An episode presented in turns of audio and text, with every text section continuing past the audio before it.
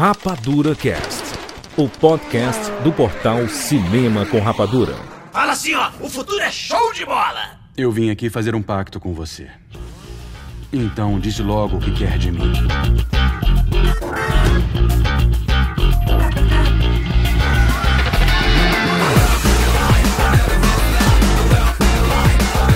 Seja bem-vindo, seres Rapadura em todo o Brasil. Está começando mais uma edição do Rapadura Cast. Eu sou Júlio de Filho e no programa de hoje nós vamos falar sobre Chainsaw Man, exatamente. Estamos aqui com o Thiago Siqueira. Júnior de Filho, o futuro é. Não é aquilo nele, não, viu? Isso ainda não. Caraca, Fernanda Schmutz. Se tem uma coisa que eu aprendi com Chainsaw Man, gente, é que nada aproxima mais duas pessoas do que um belo chute no saco. Ih, Muito bem. E de volta aqui o Rapadura Cast. Lodi, seja bem-vindo. Obrigado pelo convite e eu facilmente faria um pacto com o demônio. Não Que pensaria isso, cara? vezes. Eita! Faria, Caraca. sem Pô, dúvida, se cara. fosse o Potita, né? Ou Bonitinho. até Lorde, o demônio do Eu futuro. quero um cachorro. O que é, o que, é que tu estaria disposto a trocar? Porra, ele pode levar qualquer coisa, não levando minha língua, mano. Levar qualquer. A língua é a coisa que eu mais ia ter que usar pra falar e experimentar os rolês. Caraca, tu trocaria o boné? Aí é. Ah, eu Imagina poderia o- usar o touca. demônio fala assim, eu quero seu boné. Não pode usar boné. Aí eu ia colocar uma touca, pô. Entendi. uma máscara. Muito bem, olha só, vamos falar sobre Chainsaw Man, um dos animes mais falados aí dos últimos tempos. Apenas 12 episódios, primeira temporada. Ah, vocês vão falar spoiler? Sim, vamos falar spoiler, mas só lá na metade do podcast a gente avisa quando for começar a falar sobre spoilers. A gente tem um papo inicial ali que a gente vai comentar sobre o anime, sobre a história, pra você conhecer os personagens, um pouco de background da gente com o universo de animes e mangás e tudo. Tem um papo legal aí pra você é, escutar de buenas, porque esse podcast talvez seja um começo pra gente começar a falar de anime com mais frequência aqui no Rapadura Cast. Será? Será? Só o futuro pode dizer. O futuro, né? O, esse- o futuro. O futuro não é aquilo ali, não, viu? O futuro é show, né? e olha só, hein? Esse episódio é um oferecimento da Crunchyroll, exatamente. Finalmente chegaram ao Rapadura Cast. Pois é, juras, eles são demais. A Crunchyroll é a plataforma de streaming com o maior catálogo de animes do mundo. Quase toda semana tem algum lançamento ou algum conteúdo novo pra gente assistir. Já vou avisando aqui, tá? Tudo que você imaginar de anime tem por lá, como o próprio Chainsaw Man, que a gente vai falar aqui, né? Tem completíssimo, dublado e legendado. Tem o One Piece, sim, o One Piece completo, atualizado e etc. Tem uma Hero Academia, que é maravilhoso também. Tem Spy Family, tem tudo lá, rapaz. Gente, são mais de 30 mil episódios na plataforma. E Fê, na Crunchyroll você pode desfrutar de uma experiência sem anúncios e com acesso total ao imenso acervo de animes dublados e legendados, incluindo episódios com transmissão simultânea com o Japão a partir de 15 reais. E com a opção de assinatura Mega Fan, você pode aproveitar os benefícios como o offline viewing e até quatro telas simultâneas. Pois é, o offline viewing permite que você baixe os episódios pra você assistir sem a necessidade de estar conectado na internet. Olha só, perfeito pra ficar em dia com seus animes favoritos durante as suas viagens e idas pro trabalho, por exemplo. Você tá esperando o quê? Corre pra Crunchyroll, acessa o link que tem aqui na postagem, na descrição desse podcast. Aproveita os 15 dias grátis que você tem pra experimentar a Crunchyroll e acessa também as redes sociais, tá? E fica por dentro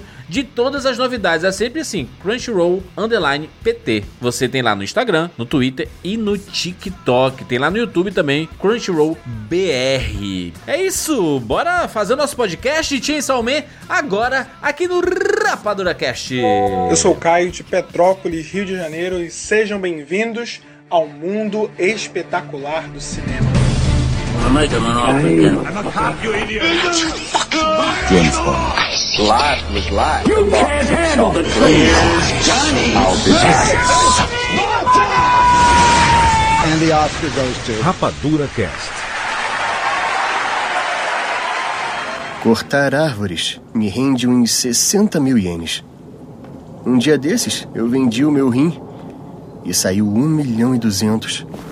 O meu olho direito foi 300 mil. Eu também vendi uma das minhas bolas. Quanto foi que pagaram mesmo por ela? Eu acho que não foi nem 100 mil. E mesmo depois de tudo isso, eu ainda devo 38 milhões e 40. Relaxa aí. Eu não esqueci, Potita. A gente vai matar ele já já. O serviço de matar um único demônio me rende uns 300 mil ienes. Ser caçador de demônios é o que mais me dá grana mesmo.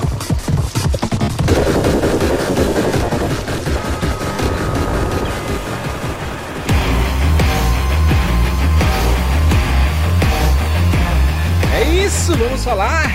Chainsaw Man, um dos sucessos dos últimos anos, hein? Caraca. Um dos man- animes e mangás mais surtados dos últimos anos, com certeza. Confesso que é um dos que eu mais tava esperando antes de. Porque quando começou a anunciar que ia ter o anime, eu fiquei louco. Eu já li um pouco do mangá, né? Então era um dos que eu mais tava esperando, cara. Fiquei muito feliz. Fazer uma pergunta aqui pra vocês antes da gente começar nosso papo mesmo, adentrando em Chainsaw Man. Eu sou da velha guarda da portela dos animes aqui, tá? Dos anos 90 ali, que via na manchete. É, principalmente aqueles clássicos todos, né? O Cavaleiro Zodíaco, o Yu Hakusho, o Shurato, Super Campeões, né? Aquela geração toda que assistiu nos anos 90.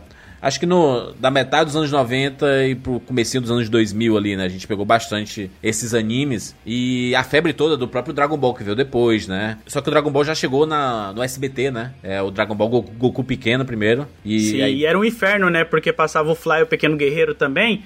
Então, se você chegava da escola, ficava, ué, Qual, qual a conexão do Fly com o Dragon Ball? Você pensava, né? Porque era o desenho, o traço igual, caramba, né? Goku tem uma espada agora?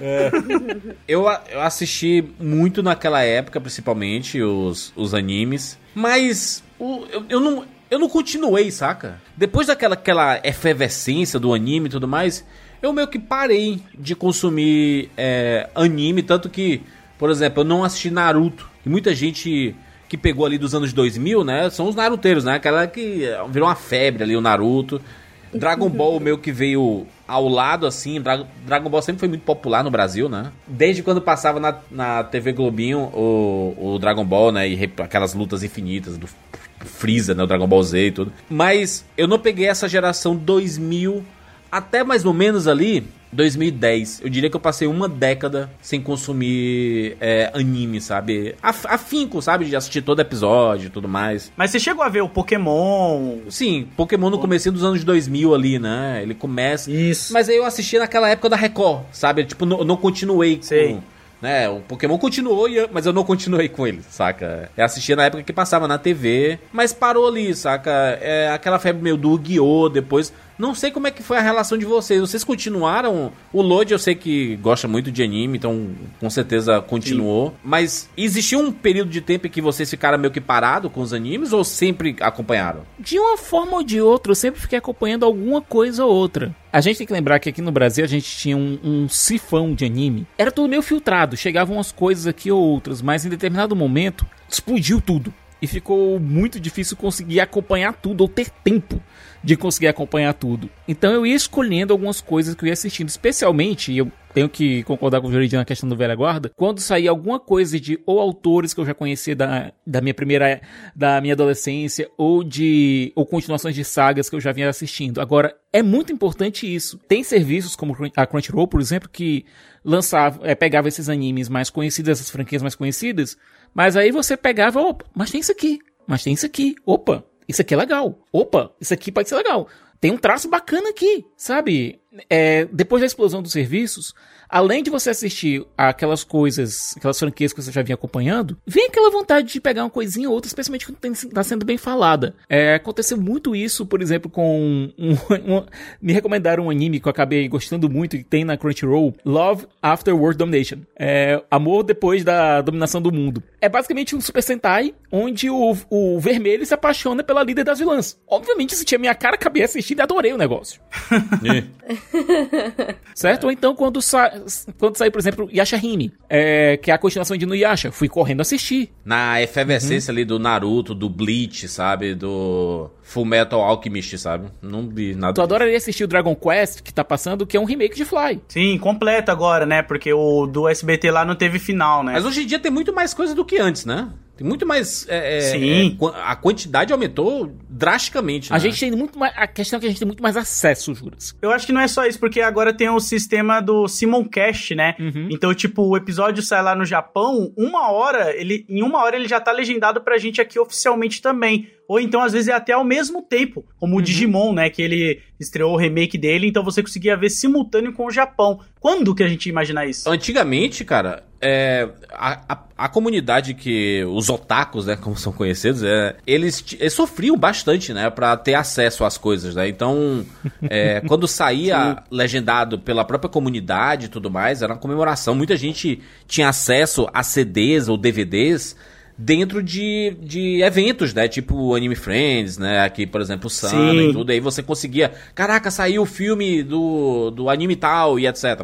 Então existia um comércio muito grande. Ou então você dava, fazia aquela, aquela voltinha ali na Liberdade e via. Tinha, tinha, tem umas lojinhas especializadas que é tipo, tem os DVDs com a versão legendada. Hoje você tem versão- isso de um dia depois já tá disponível pra assistir aqui no Brasil legendado. Não sabe isso é um a sonho, sorte caramba. que tem com a Crunchyroll. Eu Juro por Deus. Pois é, inclusive, aproveitando que o, que o Júlio tinha perguntado aí como é que foi a nossa conexão com o anime, comigo foi um pouco assim, porque o que acontece? É, eu nasci em 90, então eu cheguei a pegar a época da manchete no finalzinho, mas eu era muito pequena. Então eu lembro que a primeira coisa que eu assisti foi Cavaleiros do Zodíaco, mas eu via eu e meu pai, sabe? Mas é aquela coisa, eu não tenho tantas memórias porque eu era muito pequena. Meu primeiro contato, assim, com animes foi ali no início dos anos 2000. Eu assistia muito no, na TV a cabo ou na TV Globinho. Eu lembro que eu fiquei fascinada na época, aquela época que tinha Cartoon Network, que você via, sei lá, Sim. meninas superpoderosas. Eu amava esse conceito de personagens femininas que davam porrada. Então, primeira coisa que eu fiquei assim muito fascinada, eu lembro que foi Sailor Moon. E aí eu já peguei a versão que passava na Cartoon dos anos 2000 e o Sakura Card Captors, né? E o Pokémon, que foi ali na época que eu tinha uns 10, 11, 12 anos.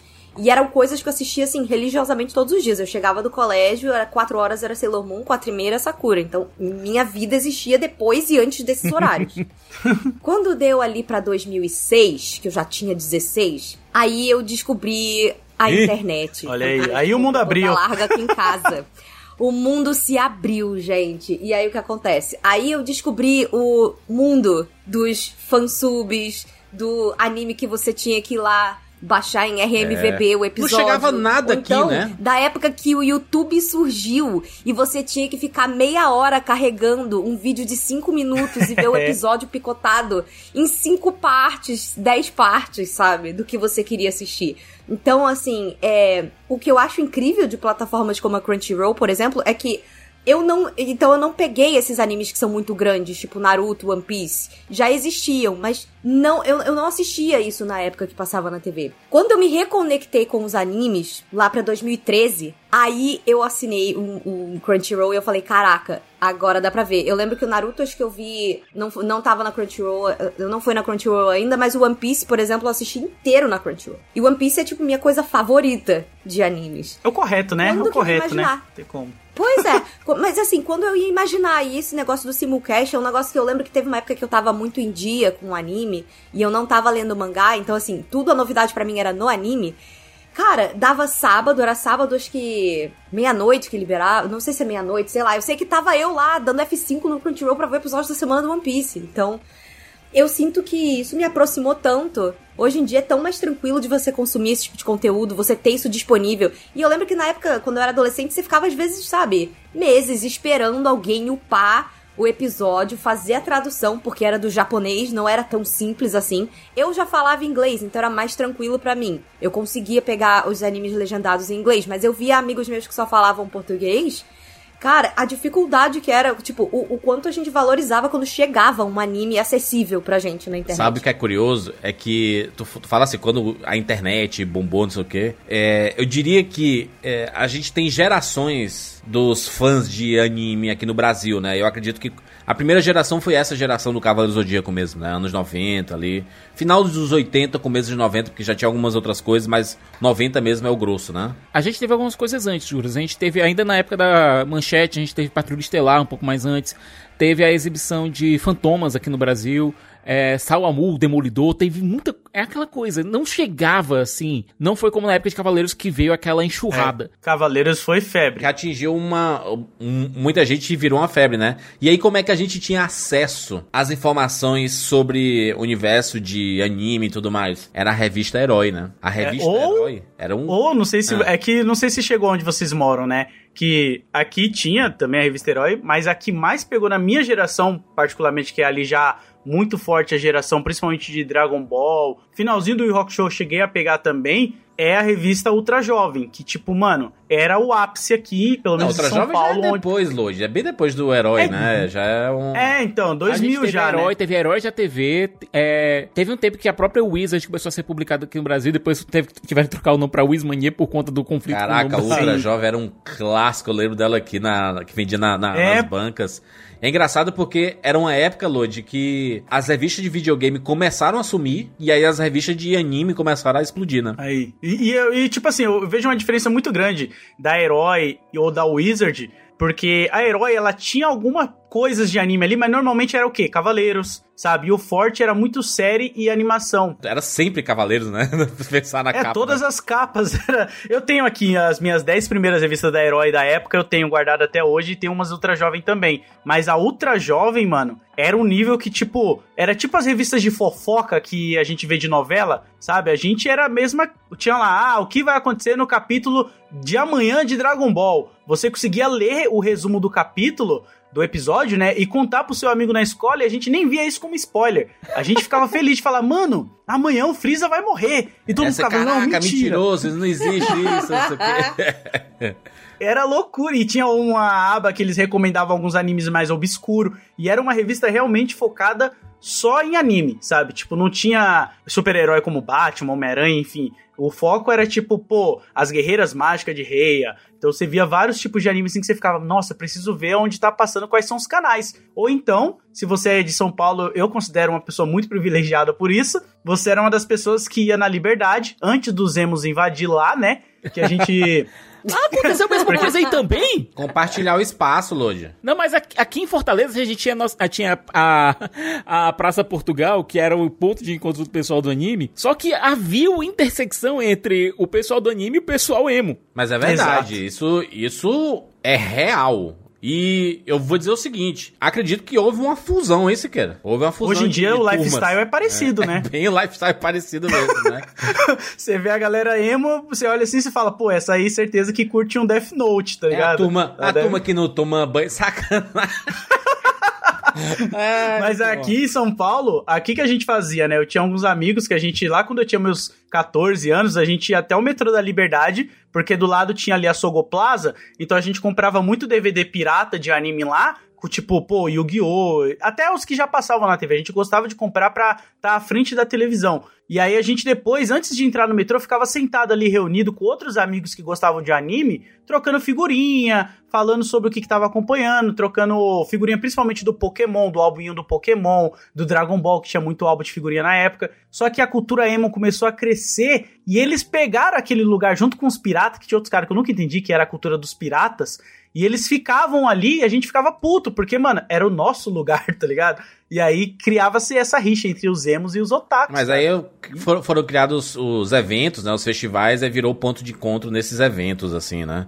E uma, uma coisa interessante é que é, eu passei essa década assistindo pouquíssimas coisas, coisas muito pontuais. Eu diria que eu, eu vi muito mais filmes, principalmente do Hayao Miyazaki, que nos anos 2000 eu conheci bastante, né? Assisti bastante coisa dele e do estúdio Ghibli e tudo, de outros estúdios.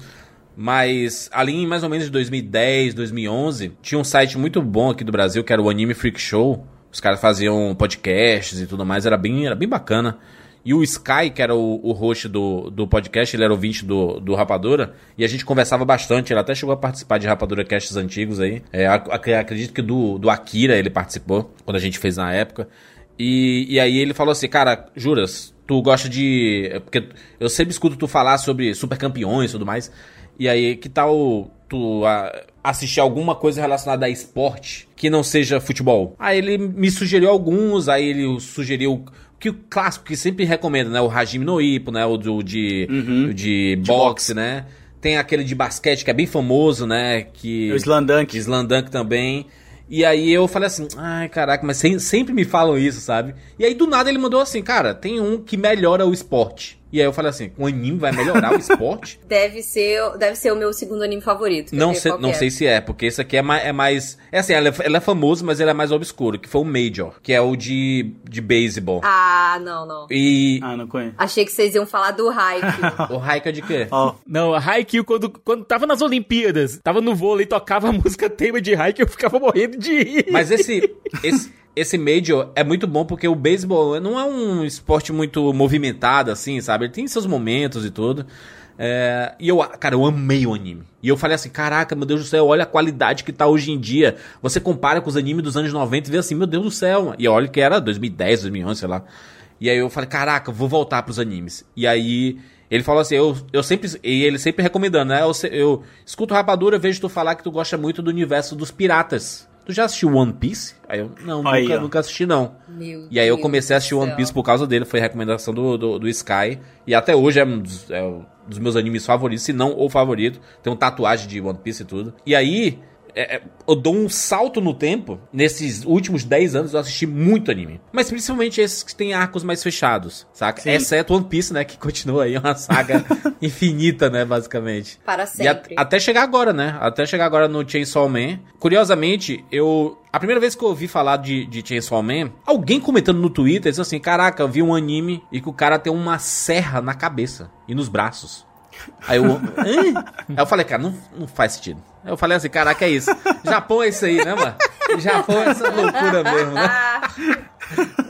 Aquelas coisas que tu olha e fala, meu Deus, isso aqui é um milhão por cento Japão. Apenas o Japão Exatamente. E aí, depois que eu vi um trailer, no meio do- desse caminho, tá? Eu assisti o, Ma- o, o My Hero Academia também, tá? É, só, só pra pontuar. Pô, eu fico incrível você é não ter bom, ido hein? ver o Demon Slayer, né? O Kimetsu Pois no é. Yaba. Sa- sa- sabe o que, é- o que é que eu tenho de dívida? Demon Slayer e Hunter vs Hunter. Aí, ó. É, Cara, tá Hunter x. Hunter eu acho que você demoraria um pouco pra assistir. Agora, Demon Slayer, cara, dá pra ir de boaça. Eu acho que É eu vou. acho que eu vou 25 assistir. episódios, eu acho. Anime com rapadura agora. A gente faz aí uma sequência, todo, uma vez por mês, um anime né, aqui no podcast. Pô, aí tem assunto, hein? É. Porque o Demon Slayer mesmo, ele foi um dos animes que furou bolha em 2018. Se eu não me engano, ele saiu em 2018. A segunda parte, a continuação do anime, ela é meio que em filme. Então a pessoa tinha que ver o que aconteceu ali no episódio do trem em filme. Mas depois, se eu não me engano, eles vão dividir em episódios de anime também. Ou a Crunchyroll chegou a fazer isso, não lembro agora. Mas foi um dos animes que eu vi levando muitas pessoas do de filmes mesmo, de crítico de filme,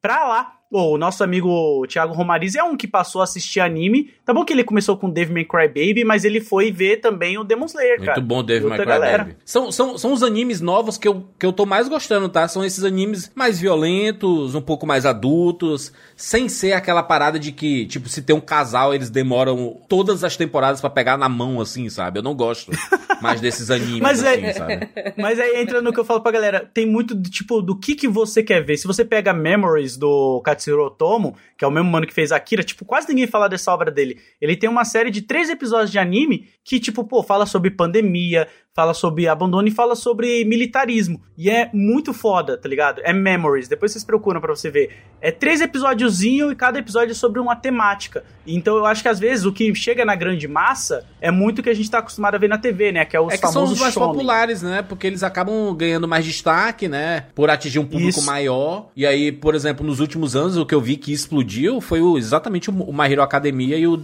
o De- Demon Slayer. São, realmente são os dois animes que eu mais ouvi falar, assim, sabe? É, é de E agora o Chainsaw Man, né? agora Que, Chainsaw, tipo, explodiu por vários motivos, né?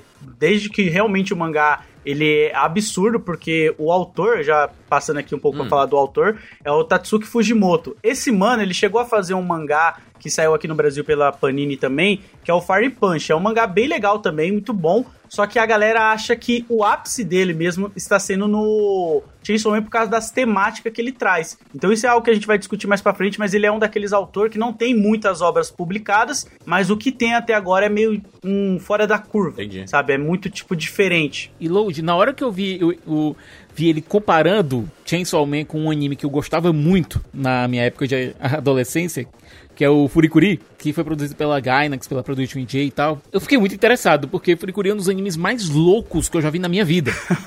Eu acho que o Chainsaw Man ele pegou muitos públicos, né? Porque, vamos supor, a galera que leu o mangá, ela pegou de duas formas diferentes. Uma que a gente vai entrar mais pra frente, que é sobre as traduções das scans, e a outra é a galera que tava lendo de forma oficial, tava gostando da arte e da proposta do mangá. A galera do anime, que foi conhecer pelo anime, pegou muitos críticos de cinema, eu acredito, por causa da direção do anime e da abertura, que faz um monte de referência a filmes cultuados, tá Sim. ligado? Que todo mundo adora. É, uma coisa que eu, que eu, que eu percebi no, no Chainsaw é que é uma. É um, é um anime. é, no caso um mangá também, né? é- Ele é, ele é muito cultuado hoje em dia, exatamente por ser diferente. Saca? Eu vejo ele muito diferente. Principalmente o protagonista, o Denji. Cara, ele é um, é um protagonista completamente diferente das coisas que a gente tá acostumado, sabe? Exatamente. Porque ele não é aquele padrão que a gente sempre vê nos. nos nos shonen, sabe? Assim, que a gente sempre encontra por, por aí, sabe? É, é, é o cara, né, o que vai salvar todo mundo, que se importa. Ele não e é o que se jovem puro, ele não é o delinquente com coração de ouro. Isso, ele é uma cara. coisa É. única. Ele é muito diferente, ele, né? Porque ele tá num mundo em que é comum, é, os, os demônios são comuns, né? Existem seres que se fundiram, demônios e humanos, né? E aí eles têm superpoderes. E aí existem os caçadores de demônios. E é, um- é, um- é uma, é uma sociedade que já, que já tá acostumada a conviver com os demônios aparecendo a toda hora, né? E, e outra, né? No animes eles explicam, né? Que os demônios eles nascem a partir do medo das pessoas, né? Então é interessante como ele traz uma perspectiva que é explicado, não lembro qual é o número do episódio agora, que até a personagem Makima fala, tipo, se existisse um demônio do café, ele não seria temido, porque as pessoas já estão familiarizadas com o café, sabe que o café não te faz nenhum mal. É. Então a força desse demônio não seria tão alta assim. Mas agora quando você tá falando de um demônio da arma, as pessoas têm noção do Isso. perigo que é uma arma, né? E é muito foda o impacto que tem isso, né? Porque esse é um, gran, é um, é um dos grandes plots de, dessa, dessa- desse primeiro arco, que eu diria, de, de Chainsaw Man. O demônio da arma, ele é o demônio mais temido e a sociedade já se adaptou a esse demônio que tirou de circulação a maior quantidade de armas possíveis, né? Sim, Tanto que os exatamente. policiais nem usam armas, né? É como se fosse meio que a vibe dos deuses americanos, né? Exato. Não lembra um pouco? De, tipo, quando É. você idolatra muito algum tipo de figura, seja uma tecnologia, uma pessoa, ela acaba virando uma entidade, né? Um deus ali naquele imaginário. Vira um novo deus. Isso. Ah. Eu, eu acho legal falar, voltando no que você disse, Juras, de ser um personagem totalmente diferente do que a gente tá acostumado com protagonistas de shonen, né? O Goku, Naruto, o Luffy. É que os desejos e os sonhos do Denji, eles são totalmente simples, né? São bobos realmente, sabe? São sonhos que se você olha assim e fala, tá, o sonho do cara no começo é realmente comer um pão com geleia. Isso. Esse é o sonho dele e arrumar uma namorada. Você de fora, por estar acostumado com várias obras, que um quer ser o rei do pirata, outro quer ser um Hokage, ou o outro quer ser o lutador mais forte, você olha e fala, nossa, que coisa fútil, que idiota. É. Mas é legal lembrar o contexto que a obra te coloca, que ele é um personagem, o Denji, ele cresceu sem afeto do pai, da mãe e de qualquer pessoa. Ele viveu realmente na linha abaixo da miséria, né? O cara, ele mal consegue se alimentar, cara. Então eu acho interessante isso. Ele é absolutamente miserável. Em todos os sentidos, Fê. É, ele é miserável também no sentido emocional. Ele não tem. A única fonte de Sim. carinho e amor que ele tem é o Potita. Exatamente. Que é engraçado, né? É o demôniozinho que é tipo o mascote dele, né? Sim. O Lodi tava falando que o, o formato dos, dos demônios, os poderes e tal, vem de acordo com o medo. E o Potita, ele é, tipo, um cachorrinho lindo. E ele é o demônio da motosserra. E pra mim isso não faz o menor sentido. Porque eu acho, tipo, se alguém liga uma motosserra na minha frente, eu tô correndo na direção oposta. tipo, como que ele é tão bonitinho, cara? E, e eu acho diferente porque mais pra frente na obra você vai vendo que não é normal as pessoas terem essa ligação com esses demônios. Tipo, de, de adestrar um demônio no nível que o Denji fez. E você vê que os dois demônios, eles estavam... pre- Os dois demônios, né? O Denji e o Pochita, um acabava precisando muito do outro naquele momento, né? Exato. Do primeiro episódio. O Denji, ele usa o demônio, né? Porque ele consegue segurar ele com um dos braços assim, e aí a motosserra liga lá e ele vai matando os demônios. Então ele vira meio que um, um caçador de demônios é, clandestino, assim, né? Porque ele, ele trabalha pra Yakuza, porque o pai dele tinha muitas dívidas, o pai dele morreu, e as dívidas passou pro filho, e aí o cara falou assim, ó, você tem que trabalhar pra mim até pagar todas as dívidas do seu pai, ou seja, vai trabalhar pra sempre pro, pra, pra Yakuza, né? É. Pois é. E, e aí, louco, né? Como você percebe que, tipo, naquela sociedade. Eu acho isso muito interessante, que pra mim tem muita crítica, principalmente ao capitalismo e, a- e como as pessoas elas têm um lance de tipo o dinheiro. Porque o Denji, as primeiras coisas que ele começa falando na obra, no anime é vamos trabalhar, né? Ele já começa falando, não, vamos trabalhar. E aí ele levanta pra trabalhar com Pochita, mas no mangá é ele calculando o olho dele quanto que vale, um rim, sabe? Ele vai vendendo partes do corpo pra poder sobreviver e se alimentar. Sendo que se a gente imaginar uma sociedade mais coesa, seria, pô, cara, o cara tá com fome,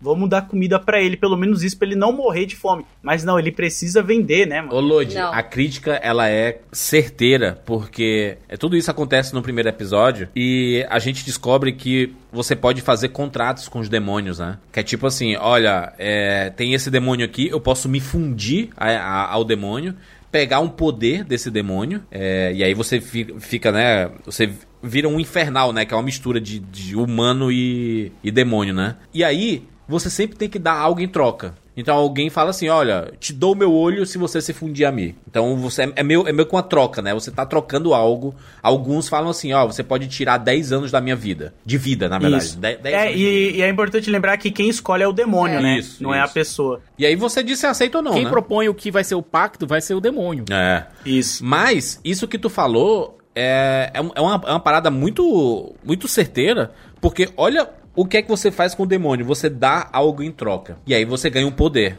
E o que é que o Denji faz no começo? Cara, ele troca. Ele, ele quer trocar, tipo, dar um rim pra ele ganhar dinheiro. Então Sim. é como. Ele faz uma ana- analogia com o próprio capitalismo. O capitalismo é um demônio, entendeu? Que você. Ele, ele pega algo seu sempre, né? É, e se você for ver o pacto que até o Denji faz com o Pochita, nem é tão pesado quanto o capitalismo faz ou até mesmo os outros demônios. Porque ele dá sangue Sim. pro Pochita sobreviver, né? Ele fala, mas esse sangue não vai sair barato. Então ele nem dá algo muito extremo, Tipo, tipo, isso não é um presente, isso é uma troca. É, que doideira. Tipo, você me ajuda e eu te ajudo. E aí, nisso, eles forjam essa amizade. E eu achei tão bonitinho uma coisa que é legal de falar. Esse primeiro episódio eu achei ele tão forte por isso. Porque não só você conhece o Denji como essa figura que ele é o anti-protagonista de anime, que geralmente é aquela pessoa que tem um certo nível de orgulho, que tem um certo. tem um, um carisma, tem. E o Denji, ele é meio que o oposto disso. E durante o anime inteiro também, quando ele se insere na sociedade, você vê logo nos primeiros episódios, quando ele chega lá na, na galera da máquina, nessa galera que, que são caçadores de demônios e tal, que todo mundo fala, cara, mas todo mundo aqui tá por um, aqui por um motivo. Todo mundo aqui tá porque, ah, os policiais estão aqui porque eles querem proteger a família. O, o Aki fala muito isso pra ele, né? Você tá aqui porque você quer, quer dar uns pega na máquina. Tipo, qual, qual é a sua, sabe? O que, que você quer? E aí, quando você vai entender o porquê que ele quer uma coisa tão simples, que é porque, tipo assim, gente, ele não tinha literalmente nada. Ele tem um pãozinho com geleia, já é a melhor coisa do mundo, entendeu? É o. Cara, eu acho isso É tipo, sensacional. enquanto alguém, algumas pessoas têm uma ganância maior, né? Vislumbra coisa maior. Pra ele, isso é o maior, né? Porque ele não tinha nada, então ele tem um co- coisinha. É, para mim, isso, inclusive, é uma grande crítica à, à própria sociedade japonesa mesmo. Porque a gente sabe que lá você é ensinado a, tipo, você tem que ser a pessoa melhor de todas. Se você não for o número um da sua sala, se você não for o número um do seu trabalho, a sua vida é horrível, sabe? Você não vale nada. Então, eu acho que ele tem essa, essa, essa mesma loucura, digamos assim, esse mesmo espírito rebelde de um protagonista de shonen clássico, né? Porque você vê que na hora que é pra.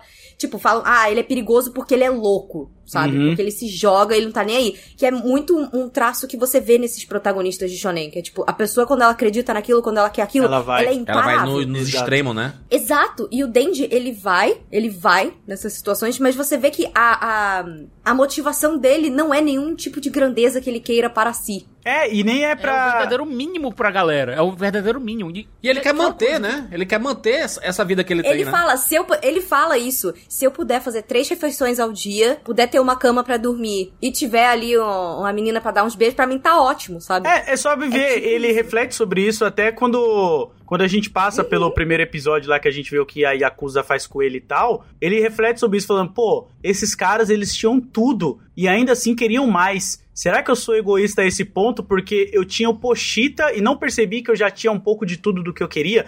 Então, até o mínimo que ele tem, que é a amizade com o Pochita, ele fica refletindo enquanto as outras pessoas são gananciosas, né? Em querer dominar o mundo e tá sempre crescendo, cara. É muito louco isso. Não, se a gente parar pra pensar e vendo as backstories de todos os personagens, cara, o Aki, se isso fosse um anime tradicional, se, fosse, se isso fosse uma história tradicional, o Aki seria o protagonista. Sim, que quer vingança. Ele quer vingança, ele tem, um, ele tem uma causa nobre, ele tem uma perseverança de ferro. Se você parar pra pensar em uma história tradicional, o Aki seria o protagonista perfeito. É, mas o, o, o negócio do, do Denji, ele ser. Ele é muito mais carismático que o Aki, né? O, e aí, uma característica de grandes protagonistas é o carisma, né? Você tem que ser carismático. O Aki ele é mais reservado e tudo. Então, não sei se ele seria um bom protagonista. Acho que ele seria um si o sidekick é, certinho. Pega a backstory dele. A, a backstory dele é de um, é de um A protagonista. backstory dele é de protagonista. A história dele é de um, é, dele é de um protagonista. É, e eu falo que ele se encaixa até naquele estereótipo que a gente tem de Riei, Sasuke e Vegeta, sabe? É. Que é esses personagens mais bad boy, assim, caladão, Sim. que não gosta muito do protagonista.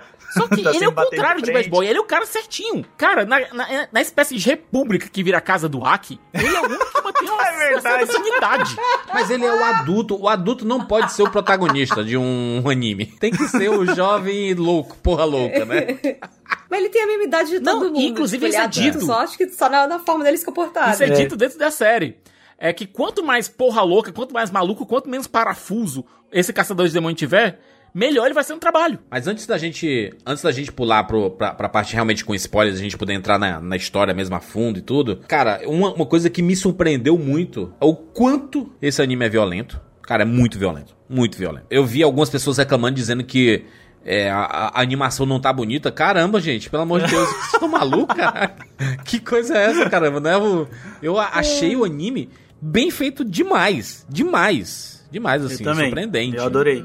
Eu, eu acho que aí entra naquela galera também que, tipo, não gosta tanto do. Que em alguns momentos tem um CG ali que dá pra você ver e tal. Mas não me incomoda porque eu acho que eles conseguiram casar muito bem o CG com a animação. Não fica aquela coisa estranha. A Mapa, ela faz isso, né? Que a, a- o, o estúdio, eles fizeram isso com o Attack on Titan, por exemplo, né? Quando eles fizeram as, Sim. as temporadas finais lá. Tem muito CG, né? Do nada aparece um CGzão, assim, pra, pra dar a câmera girando. e- Mas, cara, é estética, né? Hoje em dia é estética isso daí, né? Sim, exato. É, não é igual como. Não sei se a galera vai lembrar, mas teve dois animes que foram muito criticados na época que começou a sair muito essa mistura, que foi o Adin. Eu acho que ele chegou a ser da Netflix, se eu não tô enganado, mas eu lembro de ver por lá. E teve outro também que eu tô tentando lembrar o nome agora, mas eu não vou conseguir. Mas foram dois animes que, tipo, a galera criticava muito, porque era muito forte o CG, o gráfico, até o mesmo Berserk de 2016, que é porco aquilo lá, tipo, acabou manchando muito a imagem. E aqui eu acho que tá até que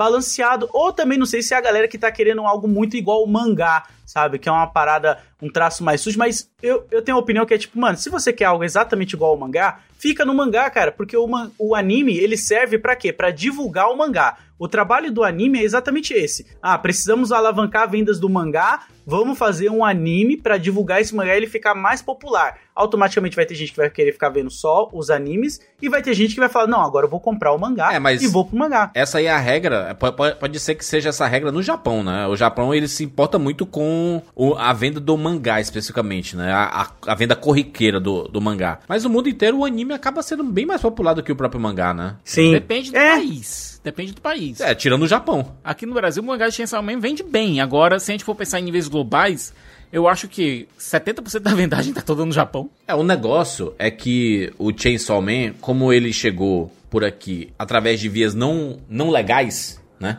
É. Inicialmente. Inicialmente por, por causa do- dos scans, e aí o- a própria galera começou a traduzir, né, o, o Chainsaw Man, e aí se criou um fandom aqui no Brasil por causa dessas traduções mesmo, né? Tipo assim, não dá pra negar, né? Já que não tinha acesso de outra forma, era, o- era como o pessoal teve acesso ao conteúdo, né? Que tava sendo bem popular no Japão, E né? aquela coisa, Juras, quando o tradutor começa a querer aparecer mais do que a obra, tem Ixi. alguma coisa errada. É, e, e, tipo, teve muita coisa aí, porque realmente é tudo que o Juras falou e os Sicas, só que tinha outras empresas que estavam fazendo scans, não sei nem se, se se chama empresa, outros sites que estavam fazendo Grupos, as né? scans. É, os grupos, né? Porque não é nada profissional, é uma galera que gosta, São fãs, senta fãs que querem e traduzir é, a parada, fã. né? Alguns fãs e algumas comunidades começaram a colocar, a deturpar totalmente a mensagem da obra. Então, que nem aqui, a gente acabou de discutir sobre capitalismo, sobre os sentimentos do Denji, como ele é um adolescente de 16 anos que não teve amor, não teve afeto, e por isso ele quer coisas mínimas. A galera que tava traduzindo acabava mudando o contexto de algumas coisas e pegando um público totalmente incel e escroto. Tem pontos no mangá aonde eles trocam uma bebida que o Aki vai beber por uma garrafa de pitu, sabe? Simplesmente eles escaneiam a latinha de pitu como se lá no Japão os caras tomassem pitu. E aí isso já vai escalando pra o quê? Em outro momento tem uma personagem que ela é, ela trabalha num restaurante. No mangá traduzido Scania de Scan mal, eles colocaram ela chamando o patrão de- dela de judeu, como ofensa, sabe? Tipo, ah, você é muito judeu, você Eles me dá mudaram folga, completamente ah, o sentido da, da obra pra, pra, pra ser uma parada mais zoeira e tudo mais. E aí, quando chegou a tradução oficial do mangá e né, da, da série, tanto o dublado quanto na, na legenda em si, eles ficaram pistolas, né? Porque disseram assim, caraca, nem colocaram as coisas que a gente fez no scan e nem devia colocar, né? Na boa, né, gente? Sim. Pelo amor de Deus, não faz sentido Exa- isso, né? É, exatamente. Uma a coisa é treta tradução toda foi essa. oficial, outra coisa é tradução é, amadora, né? As scans, elas foram traduzidas porcamente, ponto, de Chainsaw Man. E aí a galera ficou comparando, ah, eles podiam colocar o futuro é pica, já que na dublagem de One Piece eles colocaram Zoro Sola, por exemplo, que é um bagulho que não tem no, no mangá, Sim, isso aí é tem. meme de fã. É, meme. E aí, você fica, porra, é foda, porque a partir do momento que você fica acostumando o público a ter coisas de fandom que não fazem sentido na obra e vai agradando esse fandom com essas coisas, abre precedente pra essa galera criar argumento pra isso. É, tipo a dublagem do Yu Hakusho, né? Que foi a primeira a fazer isso, né? Que era fazer. colo- colocava gírias, colocava cantos de torcida da época dos anos 90 ali, o tererê, ah, eu tô maluco. Era comum a gente ver isso no Yu Hakusho. E aí, é, eu, eu acho que é muito o estilo, né? Não sei, não sei se vocês lembram, mas a dublagem do One Punch Man também tem isso. É toda zoeira e tudo mais. Inclusive, tem uma galera que, inclusive, participou de Yu Hakusho, né? é, da, da dublagem ali no meio. Então, eu entendo isso, tipo, de você. Uma, uma coisa é você não colocar uma piada, sabe? Que o futuro é pica. É uma piada, é uma gíria. Uma coisa é você deturpar a, a personalidade desses personagens com a tradução ruim. Sim, e outra, outro ponto interessante. Por que, que não colocaram o futuro é pica? Porque muita gente fala, ah, é só uma frase. Poderiam. Não, porque se colocar futuro é pica, vai trazer toda aquela merda que tá nas scans e a galera vai começar a pedir nos próximos episódios. As outras coisas, né? As outras coisas. Isso. Exato. Então não Daqui faz a pouco a sentido. galera vai querer a garrafa de pitu também. Vai. não duvido. O problema não, não é uma gíria engraçado, en- engraçadinha. Não- esse não é o problema. O problema é quando você traduz de forma que você é, muda o- a essência do, do personagem e você coloca preconceitos, brother. Você coloca xenofobia no meio. Você não, não rola fazer isso em uma tradução. É, não faz parte da essência do mangá, entendeu? Especialmente em uma obra que tá tocando nesses assuntos de uma forma tão pitoresca, por assim dizer. Quem virou o alvo disso foi o, o Guilherme Briggs, né? Que acabou fazendo a, a- Ele fazia a dublagem desse personagem, espe- especificamente. E ele, acabou batendo de frente com, com esse fandom. Ele até pediu pra ser retirado da, do futuro Pois da é, dublagem, cara. do, do anime, etc. Porque o pessoal foi muito pesado no- nos, nos Tentaram comentários. e hackear as contas dele em rede Você vê social. que o gente. negócio chegou num nível inaceitável quando a galera vai lá e, e vai, tipo, ofender e, e ameaçar o Guilherme Briggs, que é a, a pessoa mais fofa da internet. Mas é louco, porque a galera começou a ameaçar ele de morte, começou a. re- E isso depois que o episódio foi ao ar, né? Porque teve várias polêmicas conforme o anime ia lançando episódio, porque muitas pessoas ficavam esperando algumas coisas que estavam no mangá e nunca era do jeito que elas esperavam, obviamente, porque é uma obra feita por É profissionais adaptação. que eles. É, e outra, ele- Óbvio eles mandam pro. Japão, né? Eu acredito que eles devem mandar e pegar autorização, porque senão eles falavam o que No quisessem, final das né? contas, gente, o cliente da dublagem sempre aprova a dublagem. Exato, o povo acha que é tipo fandub, que você faz as piadas que você quiser, joga aí no, Não é, não é. no- na internet e, e cada um faz o que quiser. Não é assim que funciona. Pois é, e aí começaram a ameaçar a família do Briggs, a ameaçar a vida dele, várias outras coisas, e tipo, pô, o cara teve que pedir pra sair do trabalho, tá ligado? Um trabalho aquilo ali. Ele tava ganhando pra fazer e ele tava maravilhoso no personagem lá, que é o demônio do futuro. E, tipo, mano, quem perde Cara, é a que gente droga. que gosta da obra do jeito correto. A gente perdeu um grande dublador numa, num trampo da hora por causa de um bando de gente, pe- desculpa a palavra aqui, mas pedindo literalmente pica, né? Porque eles só estavam pedindo a palavra pica, cara. Porque o futuro Caralho, é tá lá. É inacreditável isso, né? Ai, Jesus do É céu. bizarro, cara, é bizarro. A que ponto Até chegamos, combina, né? cara? Que o Denji ele quer uns peitinhos, tem uma galera que quer pico, né? Então, assim, tá, tá bem nessa. A estética é parecida. Tá condizente. É condizente. Tá Ai, condizente. nossa, mas Caraca, cara. é aquela parada, você não pode. é, quando você chega num trabalho desse oficial, original, e você tem que é, traduzir a obra para outros idiomas, você tem que minimamente seguir a essência da história e do que os personagens estão falando de verdade. Às vezes você pode alterar para adaptar para o país especificamente. Mas você não pode mudar realmente o sentido do negócio. E aí o que acabou fazendo é que a, a Scam mudava, né, bastante aí. E aí Sim. isso gerou uma polêmica muito grande. E no fim serviu pra divulgar mais o Chainsaw Man, porque, né, explodiu o Chainsaw Man depois daí, né? De uma forma meio maluca, mas. ah, O problema é quando o fandom começa a achar que ele é dono do negócio. Exato. É. Que aí é isso, você vai traduzir um negócio que não chegou oficialmente no, no país, e aí quando vão traduzir o negócio, aí você acha, ah, mas eu fiz antes, mas porque eu gosto muito, porque eu isso, porque eu aquilo, então, como todo mundo lia por aqui, tem que seguir o que eu fiz, tipo, calma, gente. É. O negócio é um trabalho profissional. Pois é. E você imagina que, tipo, lá no Japão, ele foi publicado, se eu não me engano, em 2019, ali para o meio de 2019. No Brasil, oficialmente mesmo pela Panini, só foi chegar em 2021. Então a gente tem muitos capítulos aí que foram traduzidos por fãs, não realmente pela própria editora, saca? Que fica batendo coisas. E é muito louco, porque teve um período aqui no Brasil que, principalmente a editora JBC, eu acho que a Panini fez isso um pouco também, eles começaram a derrubar os sites de scans de materiais que eles iriam publicar oficialmente aqui no Brasil, porque isso estava até mesmo atrapalhando as negociações deles com os japoneses. Porque os japoneses falavam, não, peraí, como que a gente vai dar a licença para você publicar uma obra nossa se olha o tanto de scan que tem da nossa obra aí no seu país? Então eles começaram a derrubar esses sites para conseguir ter mais, vamos se dizer assim, um, sei lá, como que seria a palavra aqui? Um bom modo, não bom modos, mas reputação? Eu não sei se a reputação a é, reputação acho que é bom, é a reputação do mercado daquele Isso. país em si.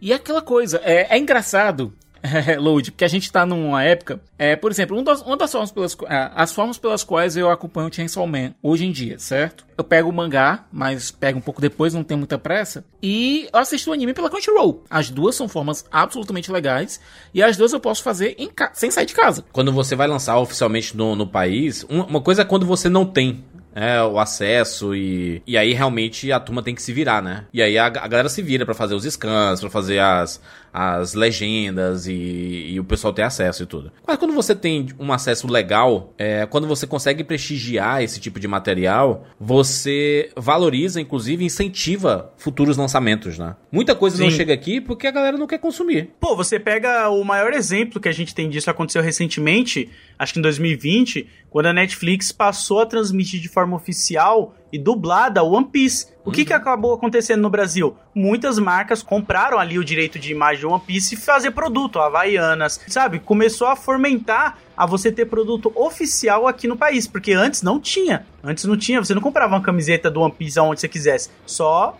pirata.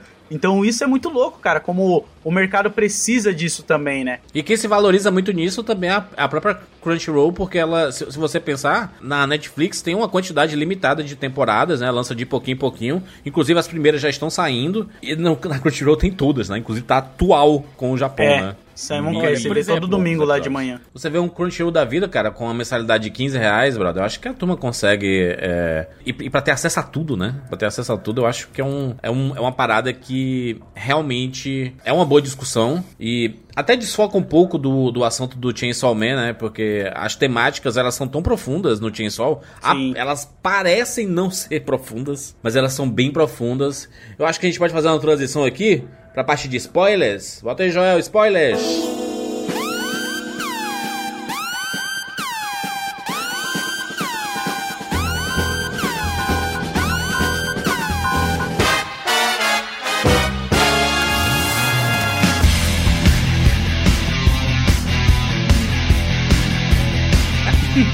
Vamos puxar a cordinha.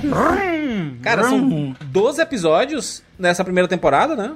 Apenas 12 episódios, é muito pouco. Você quando começa a assistir, rápido. fala assim, caraca, meu Deus, você tá acostumado Passa com rápido, viu, gente? 500 episódios de anime e passam 12 episódios só, cara. Ah, jura? Você sabe que a maioria das séries geralmente tem entre 13 e 26 episódios. São raríssimas as séries Sim. que vão pra essa maluquice que a gente vê, por exemplo, em One Piece, Dragon Ball, etc, né? Cara, É. é, porque nem todo mundo é gênio como Oda, né? É difícil. É. isso, é, isso é verdade, né? Isso é verdade. Mas o que eu ia falar do- dos episódios, eu já vi o anime três vezes, sabe? Tipo, eu assisti uma vez quando tava saindo semanalmente, aí eu vi outra vez depois numa num tiro só, né? E aí eu vi, eu tô vendo uma terceira vez agora junto com a galera na Twitch, episódio a episódio, pra gente exatamente fazer isso, debater as temáticas que cada anime traz e a profundidade que às vezes tem numa frase, que às vezes tem num sentimento, porque uma parada que eu vi acontecer bastante é naquele episódio que o, o Denji ele acaba salvando a Power, né? E ela fala que vai deixar ele apertar o peito dela três vezes. Aham. E aí, tem uma galera que se prende só na frase apertar peito, né? E aí já acha a motivação do personagem uma merda, já acha meio que tudo uma merda. Não quer nem ver. Mas é muito louco você prestar atenção na reação do Denji, não só depois que ele aperta o peito da Power, mas depois que ele percebe que ela tá usando o enchimento. Ele fica totalmente frustrado e ele percebe que aquele sonho que ele, aquela meta que ele tinha colocado, ela é vazia até pra quando ele realizou ela, porque não trouxe um sentimento que ele achou que ele teria, sabe? Então eu me desapeguei totalmente do teor mais sexual, vamos colocar essa palavra aqui, né? Do apertar peito pra tipo, olha só, cara, depois que você às vezes realiza um sonho que você tem, ele não pode ser exatamente como você esperava, porque você não sabe se é exatamente aquilo que você queria. E pra mim, pra mim, ó, a interpretação que eu tenho com o personagem é como se ele estivesse descobrindo o amor ou até mesmo a proximidade a alguém a cada sonho que ele vai colocando, né? Porque o próximo que ele coloca é um beijo. Ele não quer mais só apertar um peito, ele quer dar um beijo Pra ver qual é o sentimento de beijar. E acontece aquilo que a gente sabe que acontece. Mas, né? mas Lodi, Mas, É.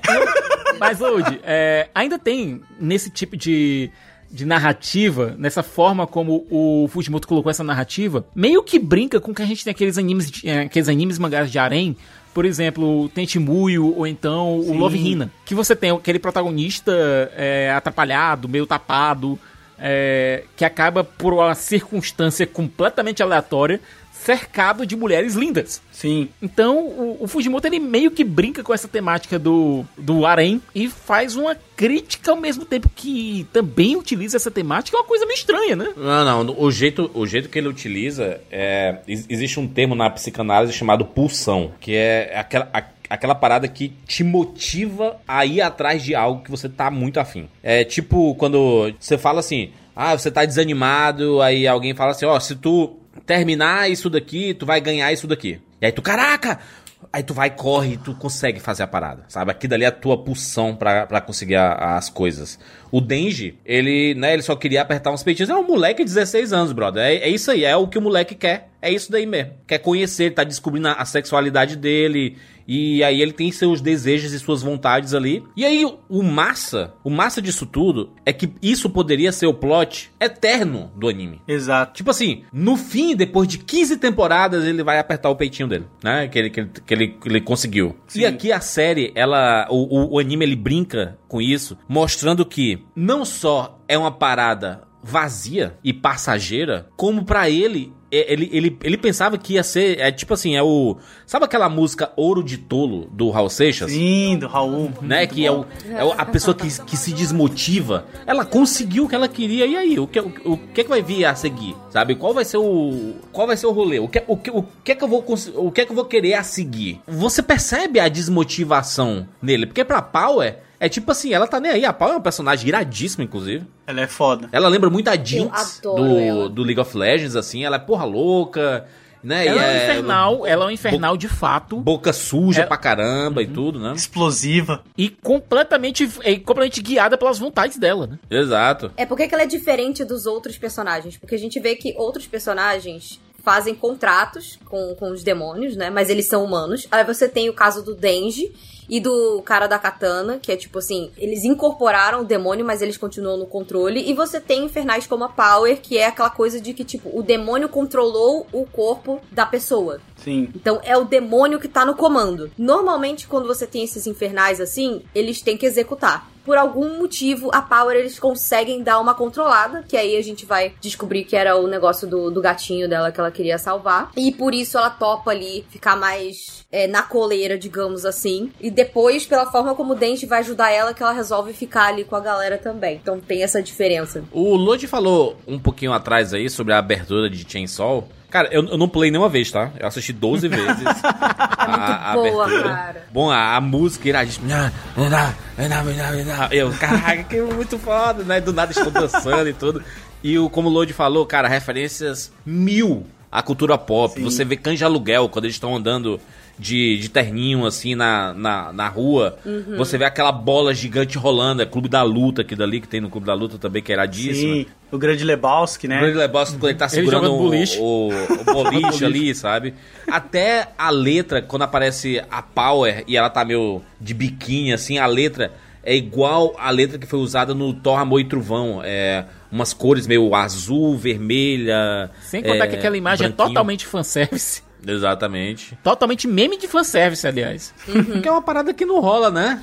E logo atrás, tipo, eles dão um close ali como se fosse um pôster dela lá no- nos peitos, e atrás tem o Denji sendo arrastado, tipo, de quatro uma coleirinha, assim. Sim. Mas máquina. mas olha Então, que um coisa negócio maravilhosa. Completamente dominado pelo Não sei se vocês repararam isso. É que quando o Denji conhece a, a Power, a Power, ela, ela inclusive, ela fica mais volumosa. Porque é a visão que a gente tá tendo dele. Depois que ele desencanta com ela, ela vira uma pessoa comum, como ela é. Sim, Sabe? é verdade. E aí fica de boa, tipo, ela não é mais sensualizada e tudo mais, sabe? Inclusive, vamos falar sobre o- como a personalidade dos dois encaixa. Os dois são, com- são dois Parafusa São como fala, né? descompensadas. Parafusa menos. Gente, quando eles vão lá ser treinados e eles ficam lá sendo meio que mortos o tempo inteiro. Nossa, é Gente, muito foda. é- quando eles se juntam, o, o- a- a- nossa, eu acho que os momentos que eles estão juntos é tão bem valorizado. A química dos dois funciona, né? História Eu vou dizer o seguinte pra vocês. Cara, eu morro de Eu fiquei rir, com muito medo com deles matarem a Power. Porque eles estavam matando tanta gente, cara. Eu adorava a Imepo, cara.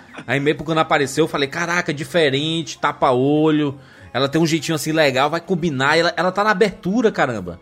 Ela tá na abertura, não vão matar ela, né? Que desgraça, mano, que tristeza. Jurandir, não se apegue, Jurandir. Não, se apegue. Eu tô assistindo um monte de coisa que é pra não me apegar. The Last of Us não pode me apegar a nada. E aí o Chainsaw não posso me apegar também. Eu, que, eu quero assistir coisa Tu feliz. já não pode se apegar no cachorrinho bonitinho. Quero assistir cara. coisa Primeiro feliz que ninguém não morre, tipo One. Piece, assim. Só morre que tem que morrer mesmo. É duas mortes em mais de mil episódios. né? Isso, é. É o, os tio Ben, né? Os tio Ben de One Piece, quem são, né? Todos nós sabemos, mas não vamos falar, obviamente, né? Mas com Ai, tristeza. Exato. Mas eu acho legal que talvez essas referências de filmes da cultura pop tenha vindo do diretor, né? Eu não lembro agora que eu não cheguei atrás, mas é o Nakayama Ryu. Eu acho que veio dele essas referências porque a obra muda muito, né, no contexto do quando parte pra animação assim. Eu acho que tem um ritmo muito bom, ele sabe dar umas pausas muito legal, os ângulos de câmera também. Eu, eu lembro muito do episódio que me marcou bastante, que é quando a Power tá indo atrás do, da Miauzinho lá, do Miauzinho. E aí, lá no episódio 2, ela fala pro Denji que ele é besta, porque eles acreditam nesse negócio da morte, acha que o bichinho tá ali junto com ele. E aí ele conta uma história triste pra ela, que o Pochita sumiu um dia de casa, ele ficou o dia todo procurando e nunca achou, e ele se sentiu sozinho por isso, né? E aí ele foi dormir com o Pochita abraçado. E aí ela ignora essa história, meio que caga. E aí quando o morcego come a miauzinho, eu não sei se ela fala a miauzinho ou, ou miauzinho, mas o gatinho dela, quando ele come, ela olha fixamente pro demônio morcego e fala pra ele, agora eu entendo você com o Pochita, né? E, e é muito louco, porque ela Que entendeu... ela fala, ah, eu entendo que é você, quer, você querer fazer carinho nele e não poder. Isso. Foda. Porque até então ela tinha esperança de ainda fazer carinho, né?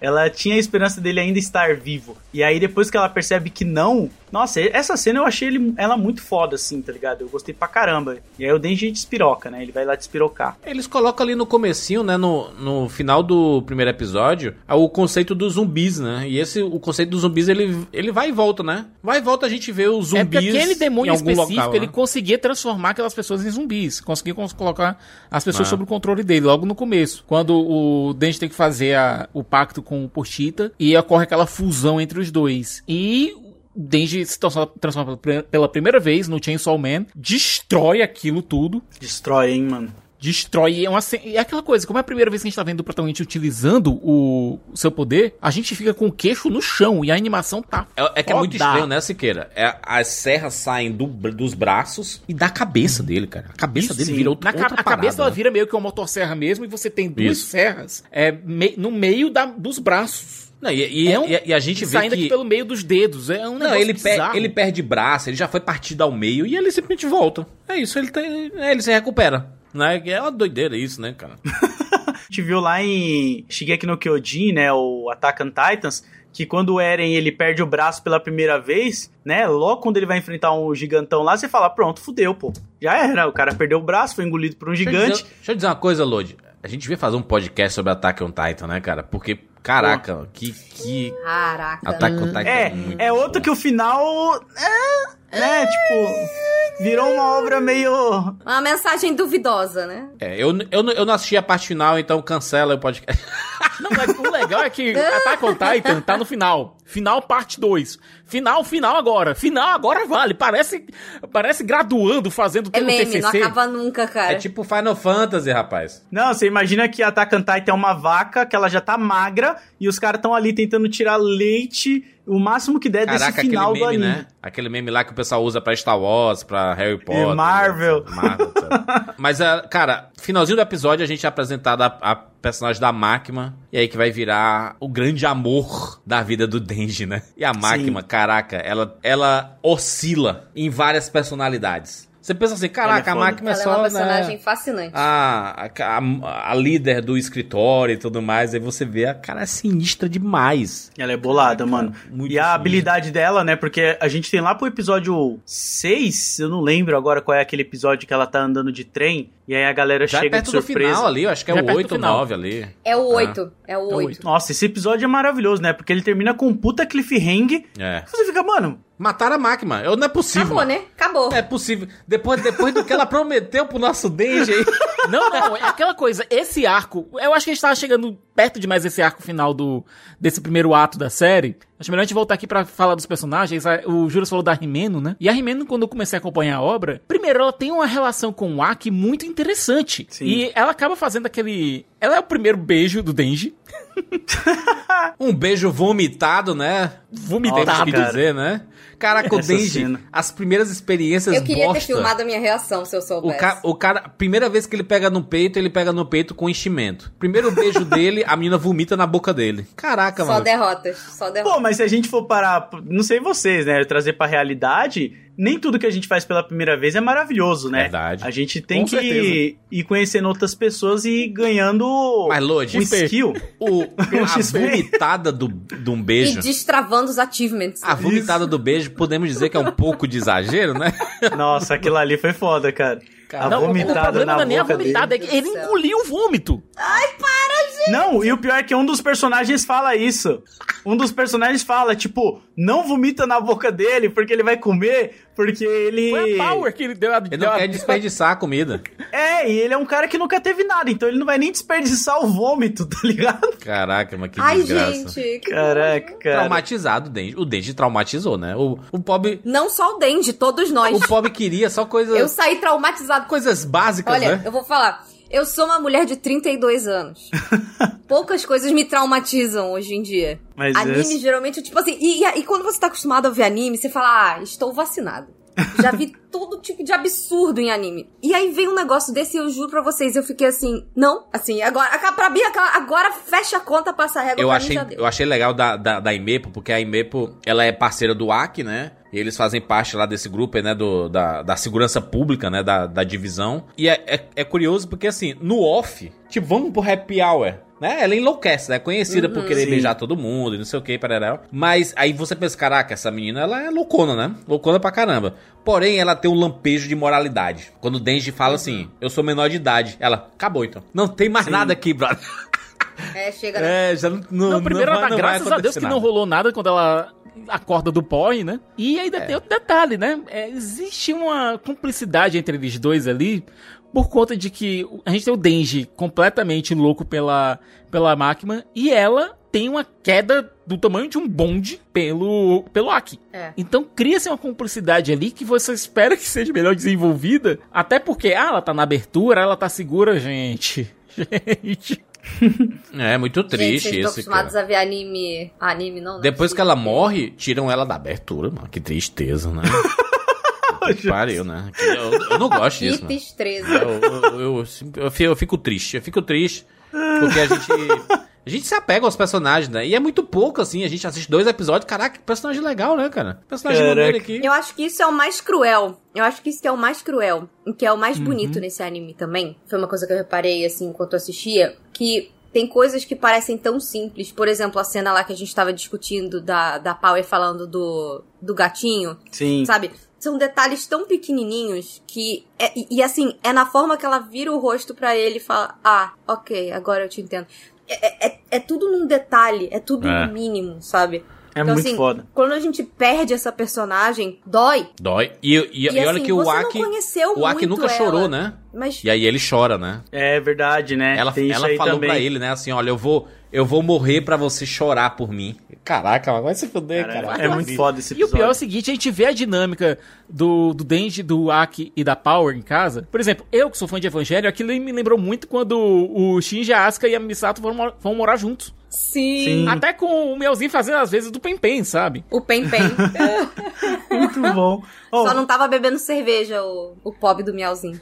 Mas um episódio muito bom que a gente tem que comentar aqui, que eu acho que pirou a cabeça de muita gente, é aquele episódio também do apartamento, né? Do prédio. Ai, meu eles Deus, vivem no andar. looping. Nossa, esse episódio é, o muito bom, cara. Caraca, Daria um, eles estão presos, viraria um né? filme, no né? loop temporal ali, né? Nossa, eu achei o conceito andar, daquilo ali é. maravilhoso, cara. E aí o, o, o- E todo mundo vai surtando, a né? tática do A galera- Denji é a tática meio Doutor Estranho ali no primeiro filme, né? Que ele vai torturando ali até uma pessoa. Dormamos. Até desistiu o Dormammu, né? De, tá bom, tá bom, vai. É isso. Caraca. É verdade, né? Caraca, eu não tinha parado pra pensar nisso daí, cara. Que, que episódio bem Muito feito, né? Uma história muito maneira ali, né? Você mata um foda. demônio que é, é consegue controlar o tempo, parar o tempo basicamente, né? Naquele andar ali. E aí você não consegue sair. Ele fica num looping, né? Pois é, Isso. e a ideia é matar o pessoal enlouquecido de fome. Sim, exatamente. E o mais legal é você ir vendo como é que eles vão quebrando. E nesse pouquinho você ir vendo também a crítica que eles continuam fazendo à sociedade. Por Sim. exemplo,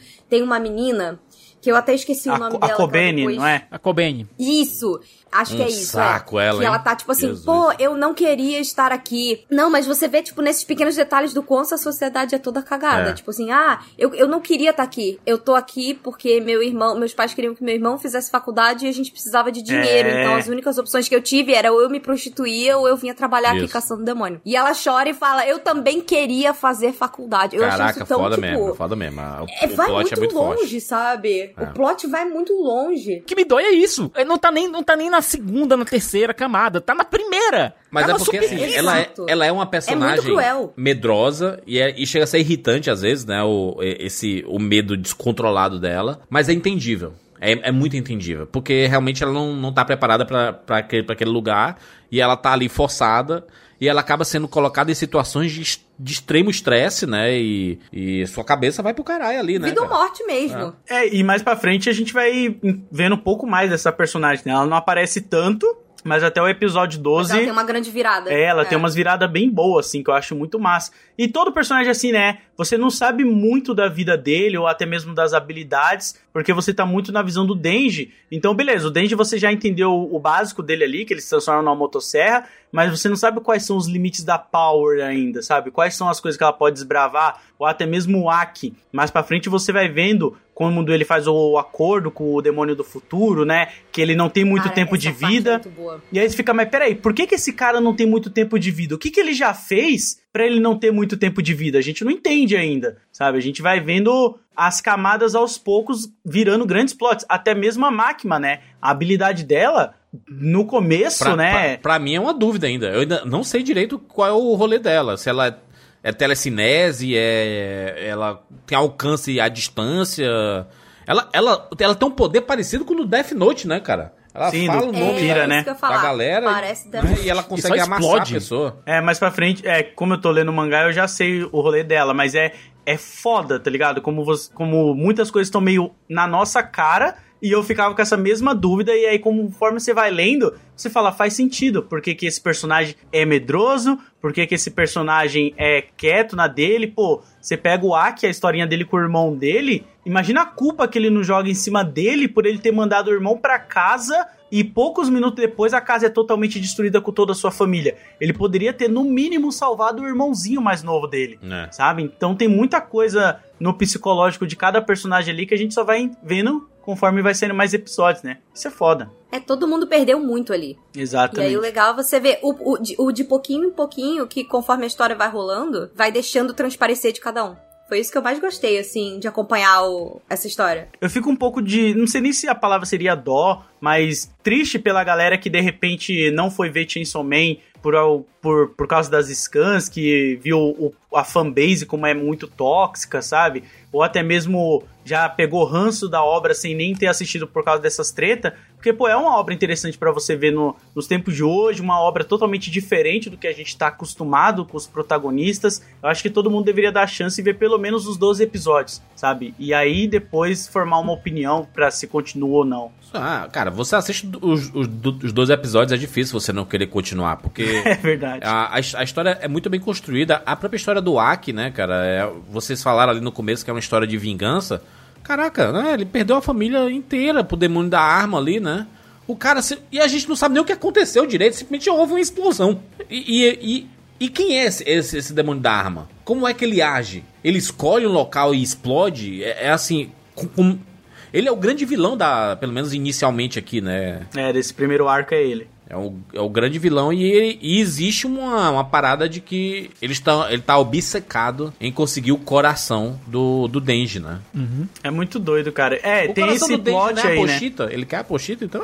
É, é, era o Pochita. É o Pochita, né? Ele vira ali o coração do Denji quando eles fecham o pacto. Porque isso é outra coisa muito fofa, né? Porque como o Denji sempre conversou com a Pochita, ele sempre contou os sonhos que ele tinha, né? E que ele gostaria de realizar. Então a Pochita, ela dá a vida dela pelos sonhos do Denji pra pelo menos ver ele realizar essas coisas, né? Então ele não tá vivendo mais só pela Pochita, mas sim também por esse motivo pra assim a Pochita ficar feliz. Isso é muito fofo, eu acho muito da hora. e o mais bonitinho é que justamente a ideia inicial que a gente vê quando ele, quando ele morre ali é que ele fala: Ah, olha, eu não quero que você fique desamparado quando se um dia eu faltar. Então eu te dou permissão pra usar o meu corpo. É verdade. E aí, quando ele acorda, ele percebe que, tipo, caraca, ele deu a vida dele pra mim, sabe? Pra mim. E eu, eu não. Nem ele acreditava que ele valesse nada, sabe? Então, é- é muito bonitinho que ele fica, pô, não, ó. Vamos junto agora, você vai, vai me ajudar, você vai experienciar as coisas junto comigo.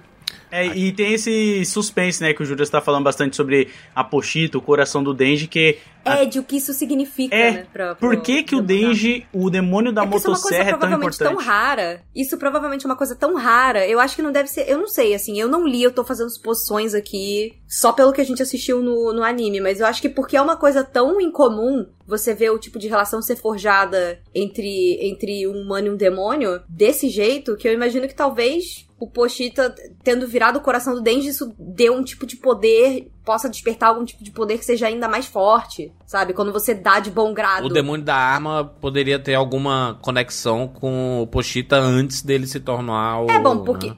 Pode ser, até porque é, são os demônios que a gente vê que são de armas até agora são o, o Denji, o moço da katana, que é o filho lá do, do Yakuza, Neto, né? que tem também é essa Neto, história não? de relação. É, Neto, Isso, Neto, isso. Neto, isso. Que tem essa relação aí querendo vingança com o Denji e o tal do demônio da arma. São os três demônios de arma que a gente conhece até agora. Né? Inicialmente, é. É, e vai tendo outras coisas mais pra frente, né? E outra coisa legal também na obra é que eu não lembro de outro anime que teve essa mesma parada, que cada encerramento era totalmente diferente. Muito bom, música, músicas Muito diferentes. bom, muito Caraca, Só música Eu não boa. lembro de ver isso em outra obra, assim, agora de cabeça, tá ligado? Mas eu achei isso muito foda e Não, diferenciado. e tipo, você vê que não era pra preencher espaço. As- a- os encerramentos são todos muito bem planejados, muito bem feitos. Você vê que investiram dinheiro, investiram tempo. A letra, se você vai ler, tem tudo a ver com o que acabou de acontecer É, com o episódio. Então, assim, te deixa com um gostinho. E tem uns, tem uns que terminam de um jeito tão triste. E aí você vai ver o final, faz uma transição tão, tão bonita pro que você Dá tá comendo lá no bar, cara, quando você vai pra casa dela e tem ela a televisãozinha dela. Cara, que coisa muito bem feita. E tem umas coisas que parecem anime dos anos 90. Ela monta em cima do, do Denji ali, e aí você pensa, pronto, vão transar. E aí acaba o episódio, e aí o, a música final é como se realmente tivesse acontecendo sexo. É, tipo assim, aconteceu, rolou. É uma transição deles dois, aí línguas e umas cores, é, vermelho com rosa, e sabe, um, um negócio meio psicodélico, eu diria. Aí pronto, transaram, né? Não precisa nem mostrar mais. Já tá no- no- nos créditos que eles transaram, tipo assim. Pelo menos induzindo. E aí você começa o próximo episódio. Não, não transaram. não. Pelo menos era a ideia que ele queria passar, né? Era. Pô, você pega o do episódio 5, né? Que é quando eles estão lá no, no prédio, né? Que eles ficam em loop.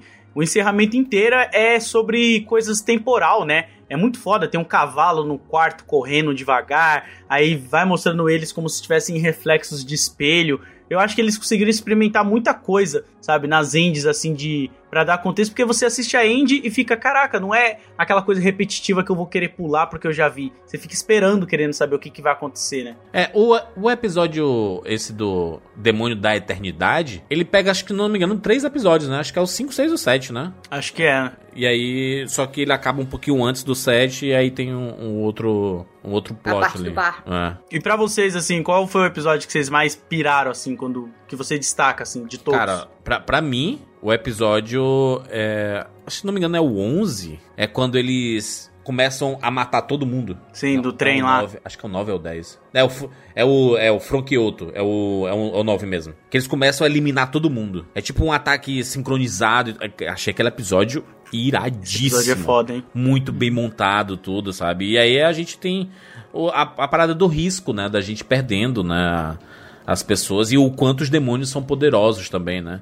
Porque os demônios eles se aliam também aos, aos criminosos, né? Tem É. a galera lá do, da, da Yakuza, né? Tem uma galera lá, tem, uma- tem um, teve um, teve um diálogo muito bom ali da máquina com um, um chefe de um, né, da, da Nossa, máfia, né? sim. da máfia japonesa. E ele fala assim, caraca, se eu, se eu me juntar a vocês, eu posso perder todos os meus criminosos aqui, né? Todos os meus, meus aliados. E aí eu dou espaço pra outra máfia entrar aqui e dominar, como a máfia chinesa ou a russa. Ou seja, ele não tá preocupado se tudo vai pro caralho. Ele não quer perder pra outra máfia. Ele tá, tá preocupado com o território dele. Caraca, isso é muito doido, né? Isso é muito foda. E a forma que ela ameaça também, né? Que ela só coloca o olho de todos, todos os parentes da galera que tá na sala, na mesa, assim, mano. Você fica, caralho. Caraca, a, a máquina é um- uma passiva agressividade inacreditável, né? Porque a menina bem calminha, não, porque eu quero a ajuda de vocês. É tipo aquela menina lá do, do The Last of Us, né?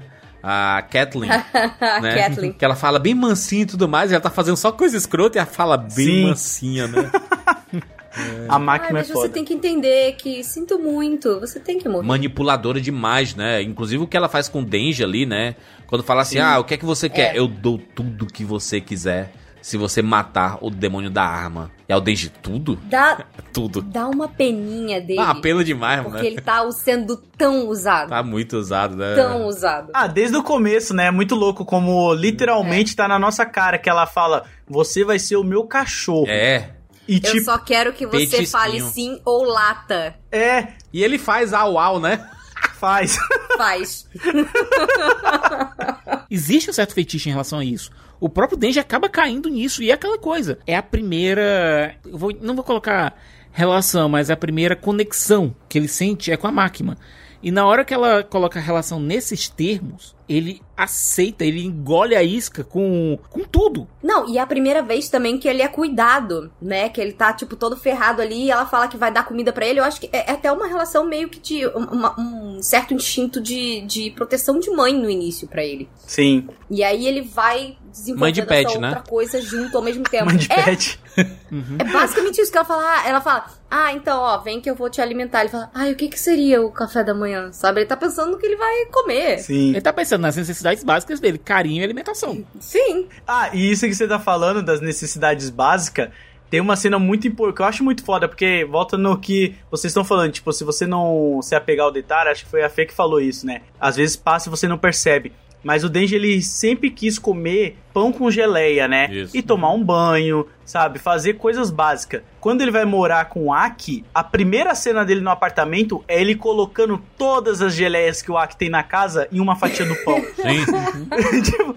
e depois mostra ele indo usar o banheiro, mostra ele tomando banho, mostra coisas assim, Batendo na lateral da banheira, assim, tipo, É. tentando no banho, fazendo mó barulho. E, tipo, ele passa a refletir mais pra frente nos outros episódios, como, tipo, ele tem uma casa, sabe? Que mesmo não sendo dele, mas ele tem um banho, ele tem uma comida, ele tá aos poucos conquistando coisas, assim. Isso é muito foda, cara. Eu acho isso muito bom. Agora, pra mim, eu ainda continuo com, com os episódios do, do oitavo andar sendo os melhores. Primeiro, tem um filme que eu tenho como um dos filmes na minha vida, que é O Anjo Exterminador de Luiz Buñuel. É um filme surrealista em que você tem um bando de burgueses fazendo uma reunião na casa de um deles, na mansão de um deles. E por algum motivo, todas as todos os empregados acabam saindo e ficam só os granfinos lá, só a burguesia. E chega um ponto que a festa acaba, só que ninguém consegue sair do recinto. Eles acabam ilhados ali dentro daquele recinto. Ninguém consegue sair de lá. Então eles ficam presos. Não é, não é como se, como aconteceu no episódio que existe, eles vão tentar passar e vo- voltam pro mesmo lugar. Não. Eles não conseguem fisicamente dar um passo pra fora do recinto alguma coisa impede a eles que eles não conseguem dar o passo pra fora. E eles vão ficando em condições cada vez mais degradantes, vão, vão se voltando uns contra os outros. É, uma, é um absurdo o filme. E eu, eu vi muito desse filme, dessa ideia aqui. Porque você coloca aquelas pessoas com aquelas personalidades completamente desestruturadas, presas naquele ambiente. Sem comi com comida limitada, água limitada e em condição de perigo constante, aquelas personalidades vão começar a enlouquecer. Sim. E eu adorei esse conceito e eu adorei a forma como foi executado. Esse é o episódio 6, 6 barra 7, Siqueira, que, que pega, porque o 6 acaba com ele decidindo pular e, e enfrentar o, o monstro da eternidade, né? O demônio da eternidade, né? Que da hora. Que é onde ele faz o Doutor Estranho dele, né? Barganhar. Que na verdade o Doutor Estranho dele, na verdade, Exato, é, ele faz a barganha dele. é, é furar o demônio até dizer chega até o demônio pedir arrego. É engraçado É porque... quase a- aquela frase do, do Terminator, não, pô. Do Arnold Schwarzenegger no Predador. Se sangra, ele morre. É. Fica lá a vida toda. E como o, o coração do demônio não, eles não conseguem encontrar, então qual a ideia do Denji? É ferir o demônio até ele fi- preferir morrer. É causar tanta dor até o demônio pedir arrego e pedir pra morrer. O, aqu- aquilo que eu falei da moralidade da Imepo, né? Ela sempre perde os parceiros dela, né? O Aki, ele vai se tornar o, o novo parceiro dela e eles estão numa lanchonete e tudo mais. Ela vai oferecer um cigarro pra ele. E aí ele fala assim: você vai dar um cigarro pra um dia menor? E ela, dá- ela trava, né? É aquela parada da moralidade. Realmente tem a parada da, da moralidade, né? Ela Sim. parou ali e disse assim: então eu vou esperar você ficar de maior.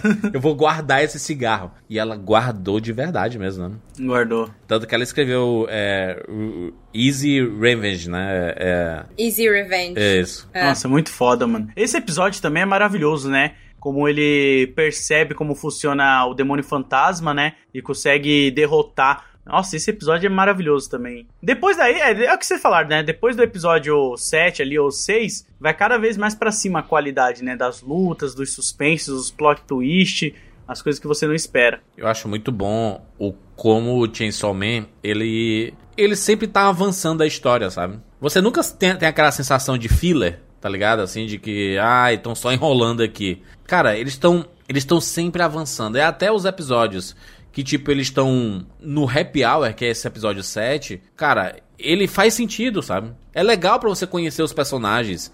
Tem desenvolvimento de praticamente todo mundo ali. E é muito triste porque a gente se apega aos personagens e aí, enfim, eles. Tipo assim, a própria Imepo lá no episódio 8, ela, ela fala pro, pro Denji, né? Assim, agora você é sua melhor amiga. E aí você pensa assim, caraca, o Denji vai fazer de tudo por ela, vai se lamentar muito. A Imepo morre e o Denji, é, morreu, né? Que Nossa, bosta, né? isso aí é o. Nossa, isso aí que você falou é muito foda. Porque eu tinha esquecido disso, eu lembrei agora que você falou, me veio a cena na cabeça. Porque mais pra frente, ele fica refletindo se ele ainda tem um coração. Isso. Porque ele, Ele não, não chorou por ninguém. dela, né? É, e a gente não viu realmente ele chorando ainda na obra, né? Então, provavelmente quando chegar o momento que ele vai chorar pela primeira vez, vai ser muito marcante, né? Porque ele reflete isso sobre a Rimeno e é muito louco, porque ela era apaixonada pelo Aki e eles fazem um laço de amizade, tipo, beleza, você me ajuda a ficar com a Makima, eu te ajudo a ficar com o Aki. Então É. é, um- uma amizade muito fofa de ambos ali. Mas Nossa, muito rápida foda. também, né? Quando ela fala Sim. isso, ela morre logo em seguida, no mesmo episódio, sabe? É, é, tipo, triste. é um negócio muito, Uhum. muito rápido, mas que tristeza, mano. É muito triste isso, cara. Ah, e isso é legal, porque mostra como, tipo, realmente a vida é isso, né? A vida, ela pode ir você não tá É esperando. efêmera, né? É uma poeira, né, cara? Tudo muito rápido, né? Já vem aqui pra indicar a segunda música do Raul Seixas, então, já que o Juras Ó. falou de Ouro de Tolo, já vou puxar Canto pra Minha Morte, né? Do Raul, que ele obra de fica... arte. É, ele fica Caraca. falando, será que a morte vai me deixar terminar meu último cigarro? Eu te amo, mas te detesto, morte ou morte. Pô, essa música é foda também, mano. Fala muito Ou morte isso. do que és tão fortes. É. Matas o gato, o rato e o homem, né? É, Muito aí, bom, ó, tá vendo? Ai, caraca, quando que vocês vão ver Raul Seixas junto com o Chainsaw Man? Qual é o outro podcast? Duvido, duvido. É. Isso é cultura, cara, é cultura.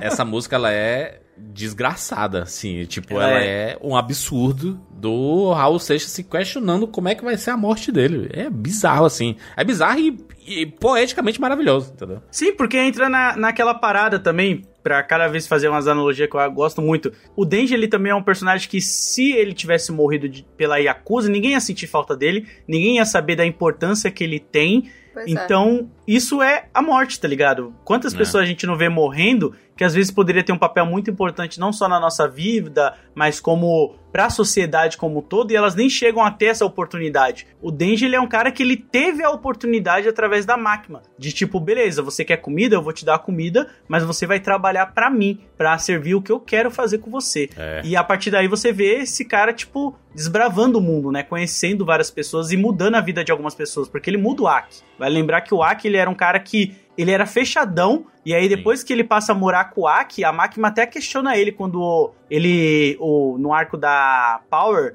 que ela tenta matar o, o Denji, ele fala... Ela, ele dá o relatório pra máquina totalmente diferente do que a máquina esperava. E ela fala, ué, será que você tá mudando porque você tá morando com o Denji? E ele fala, não, não tem nada a ver, não sei o que. Mas é ele já mudando também, né, um pouco da vida dos outros. Isso é muito foda, cara. E o treinador, que é o, o caçador dos caçadores? O Que velhote. Ele, ele, ele não tem poder, né? Ele só é habilidoso, né? Ele parece Cara, o poder ser dele foda. é ser brabíssimo. Ele tá muito com o cara daqueles cara roubado, né? Aqueles personagens overpower que, tipo, quando se revelar, ele, tipo, caralho, ele é foda tem um demais. personagem de Yu Hakusho, o Lodi, que ele sempre tá bêbado, né? Que ele até tá no, no Ah, torneio lá. Sim, puta, como que é o nome dele? Eu não vou lembrar.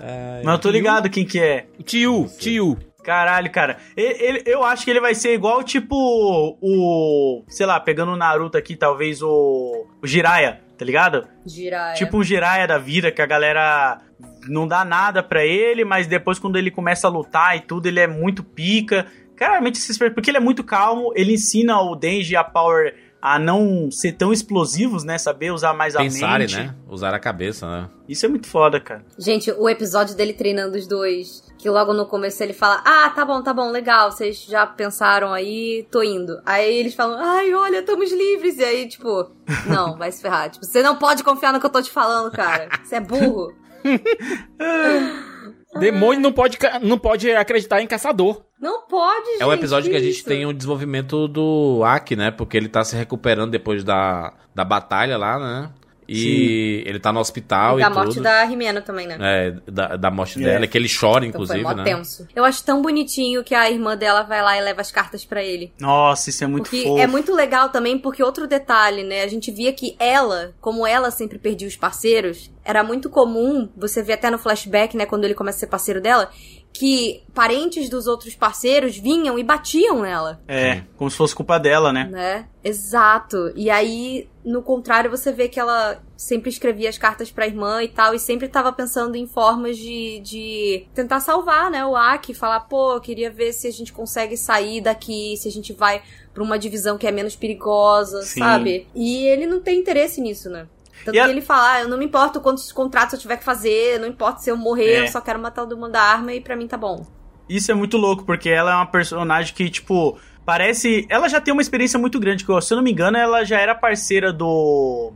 Como é o nome dele? O Kishibe, né? Que é o o velhinho que a É. gente tava comentando agora. É. Eles foram parceiros na juventude ali. Então ela passou por muita coisa, né? E parece que ela, finalmente ela encontrou um parceiro que daria muito certo com ela na química, na forma de trabalhar e tal. E ela acaba ro- morrendo muito rápido. Então dá esse sentimento na gente de tipo, pô, que merda, né, cara? Ela nem soube aproveitar tanto o trabalho dela, o parceiro novo que ela acabou de encontrar. É muito doido isso. Alguém que ela de fato gostava, né? O, o demônio Isso. do Aki é que é uma bosta, né? Porque ele, ele usa e ele perde tempo de vida, caralho. Ah, que, que desgraça, né? Que poder Então- é esse, gente, né? Então, eu, eu não lembro, porque, tipo, se eu não me engano, na onde eu tô, não isso. Porque, tipo, o demônio da. O demônio do, de, do futuro, ele pede pra morar no olho, não é? Do, do Aki. É. É. E aí, o demônio da raposa, que ele utiliza algumas vezes, sempre que ele utiliza, a raposa come uma parte do corpo dele. Tipo, comeu o, o braço. Eu não lembro Pedaço qual foi esse. Isso. Ah, o que tira tempo de vida dele, eu acho que é o demônio que tá na espada. espada. Na espada. espada, é. Por isso que Na ele, espada. por isso que a por isso que impedem ele sempre de tirar a espada até o último momento. É tanto que ele tá no hospital e aí ele, ele tira a espada assim e ele pergunta pro demônio quanto tempo de vida eu tenho. Aí ele fala, dois anos. Caralho, cara, olha isso, cara. Mano, ó- mano, é muito doido. Não, e aí isso, né? depois ele encontra o demônio do anjo, né? Que é um negócio, uma contradição aí, né? O demônio do Sim. anjo. Esse E demônio do aí- anjo é bolado também, né? O demônio É do bolado. anjo, o poder dele é tipo assim, se você estiver perto dele, você perde tempo de vida também. Você tá perdendo tempo de vida. Caraca, e, e aí o Aki tá nem aí, né? E aí o Aki tá nem aí, cara, já vou morrer mesmo, né? Foda-se, né? Não, tem é que tempo, tem a né? regra, né? Ele, ele não pode encostar no demônio, né? Isso. Tipo, e aí ele dá um papel pra ele, assim, aí ele até explica, ele fala, não, eu, eu sei que eu não posso só encostar em você e tal. Mas ele realmente é uma pessoa que não, não tem muito o que perder mais, né, cara? É. Não tem muito o que perder. O Aki é muito foda, mano. E Eu acho que, se eu não me engano, o Demônio do Anjo é considerado o segundo mais forte da agência, cara. Da agência pública. E aí ele nem se importa muito, né? Ele era tipo assim, ele, quando fala com ele, ele. Ah, tá bom, eu vou, vou fazer isso daqui. né? Ele tá meio foda-se, né? O demônio do anjo. É, e é legal lembrar também que, voltando naquela discussão que a gente tava falando de como às vezes tá bem na nossa cara ali, né? Existem categorias, né? Porque nós temos os demônios da segurança pública. Primeiro que vai, tipo, caçadores de demônios da segurança pública. Aí tem os demônios da segurança pública e os caçadores de demônio do setor privado. Isso. Então existe até o setor privado, né? que o, acho que o único que a gente conheceu até agora foi o Gansh, né? Que é o, o velhinho boladão lá. E eu É. acho que a máquina também deve ser. Não lembro agora se ela é só chefe ou se ela também faz parte do setor Ela é privado. Chefe, mas ela tem que resolver com um monte de gente, né? Ela vai com. Ela tem as reuniões que ela acontece em Tóquio, que ela fica meio pistola de ter que ir pra, pra lá, né? E, e, e se separar muito. Mas eu, eu tenho uma sensação de que a máquina, ela, ela é mais poderosa do que a gente já viu aqui, sabe? Porque ela é muito poderosa, cara. As- Ela é. é, tipo Com assim, certeza. As pessoas estão perto dela e estão com o nariz sangrando, saca? Assim, ela não. Eu não sei o que, que acontece, se ela, se ela consegue invadir a cabeça da pessoa, ou. Juras, eu tô dando graças a Deus que a gente não tem mais sessão de comentários aqui no podcast. Graças a Deus que a gente não tem acesso a spoiler tá aí, né? de spoilers. Ah, eu tô quieto aqui, eu tô quieto. Mas é legal, porque realmente é uma personagem que você não. É, volta tudo no que o Juras falou lá atrás, né? Na primeira visão você tem ela super sexualizada, você acha que ela é só uma pessoa que aparenta ter muito poder, mas você ainda não sabe quais é os poderes dele, dela, né? E depois você vai vendo como, tipo, ela, fica, ela cria um interesse muito grande no Denji. Que nem as pessoas que trabalham com ela entendem por que, que ela quer que o Denji trabalhe. O Aki é o primeiro a questionar ela, né? E aí eles, você vai vendo essa construção dela pra entender as motivações dela. Porque até Talvez agora. a motivação dela este- esteja relacionada ao fato de que o demônio da arma também quer o Denji, né? Então ela, sa- ela sabendo disso, ela cria um zelo maior por ele, né? Pelo, pelo Denji, né? Pois é, aí ó. Aí eu não. Ou vocês vão chorar lágrimas de rios e de sangue quando acabar tudo isso aí, né? Não acabou ainda, né? Ainda tá tendo os capítulos aí. É, vai continuar aí, mas. Enfim, vamos aqui, vamos dar as notas pra essa primeira ó, lembra- temporada. lembrar a galera aí, Juras, rapidão, Ah. que atualmente na gravação desse podcast a gente tá no capítulo 119 só tem a primeira temporada de Demon Slayer, né? Então, bora compartilhar aí. Chainsaw Man. 119 de Demon Slayer, não. De- Oh! Volta, volta tudo, Load. Volta, Volta tudo, volta tudo. Lembrar a galera aí, Júlia, só, compartilha o podcast bastante, porque na gravação desse podcast a gente tá no, no capítulo 119 de Chainsaw Man e na primeira temporada de Demon Slayer, então tem muita coisa pra ver. Load, de novo. Demon? Slayer de novo, caralho. Eu falei Demon Slayer. Começou o loop, o, de- o demônio da, da eternidade aí entrou e o Load tá repetindo. Caraca! Agora deixa, deixa tudo aí, Joel, agora. Vai. De- Não, não. Deixa o demônio da terceira- A eternidade. terceira que vale, a terceira que vale. Vai lá, vai lá, Load. É. Demon Slayer. Não, tô zoando, tô zoando. O Load já tá fazendo propaganda pra gente fazer o cast de Demon Slayer.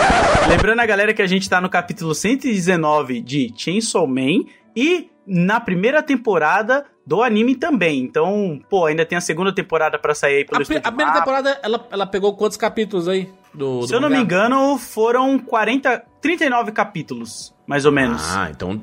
Pô, 39? Se, se for adaptar aí, tem mais umas duas temporadas, pelo menos aí, né? De. Tem, tem chão pra caramba. Eu vou só dar uma conferida enquanto vocês estão falando aí, mas eu tenho quase certeza que foram uns 39 com base no. Não, não foi 39, não. Pera aí, deixa eu dar uma olhada aqui enquanto É eu tô menos, com o meu- talvez? Acho que é uns 36. Deixa eu ver aqui. Ah, 36. Então ainda tá tem muito aqui. chão. 37, eles estão. Porque o anime termina com ele chutando o saco do cara lá, não é? É.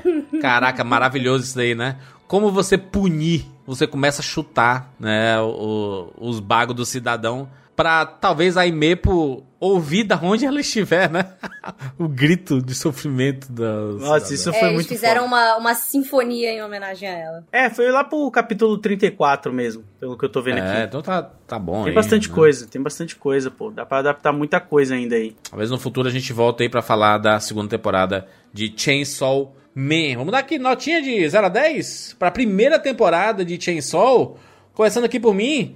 Cara, que surpresa maravilhosa. Tô muito feliz de da gente ter podido falar aqui de, de Chainsaw Man, porque é um anime novo. É um anime que é fácil das pessoas entrarem, né? É um anime de 18 anos, que é uma parada que eu, eu, eu gosto. Porque quando tem 18 anos, isso mostra que eles têm liberdade pra fazer tudo, sabe? E isso é legal. Isso é legal. Quando eu, eu- eu vejo alguns animes que eles têm a limitação, é limitação com a violência. Cara, se tem uma, uma parada que a animação faz bem, é o recurso da porradaria, brother, né? Se você se, se é característica do, do, do mangá e, e da história ter violência, que tenha violência, brother. E é isso, né?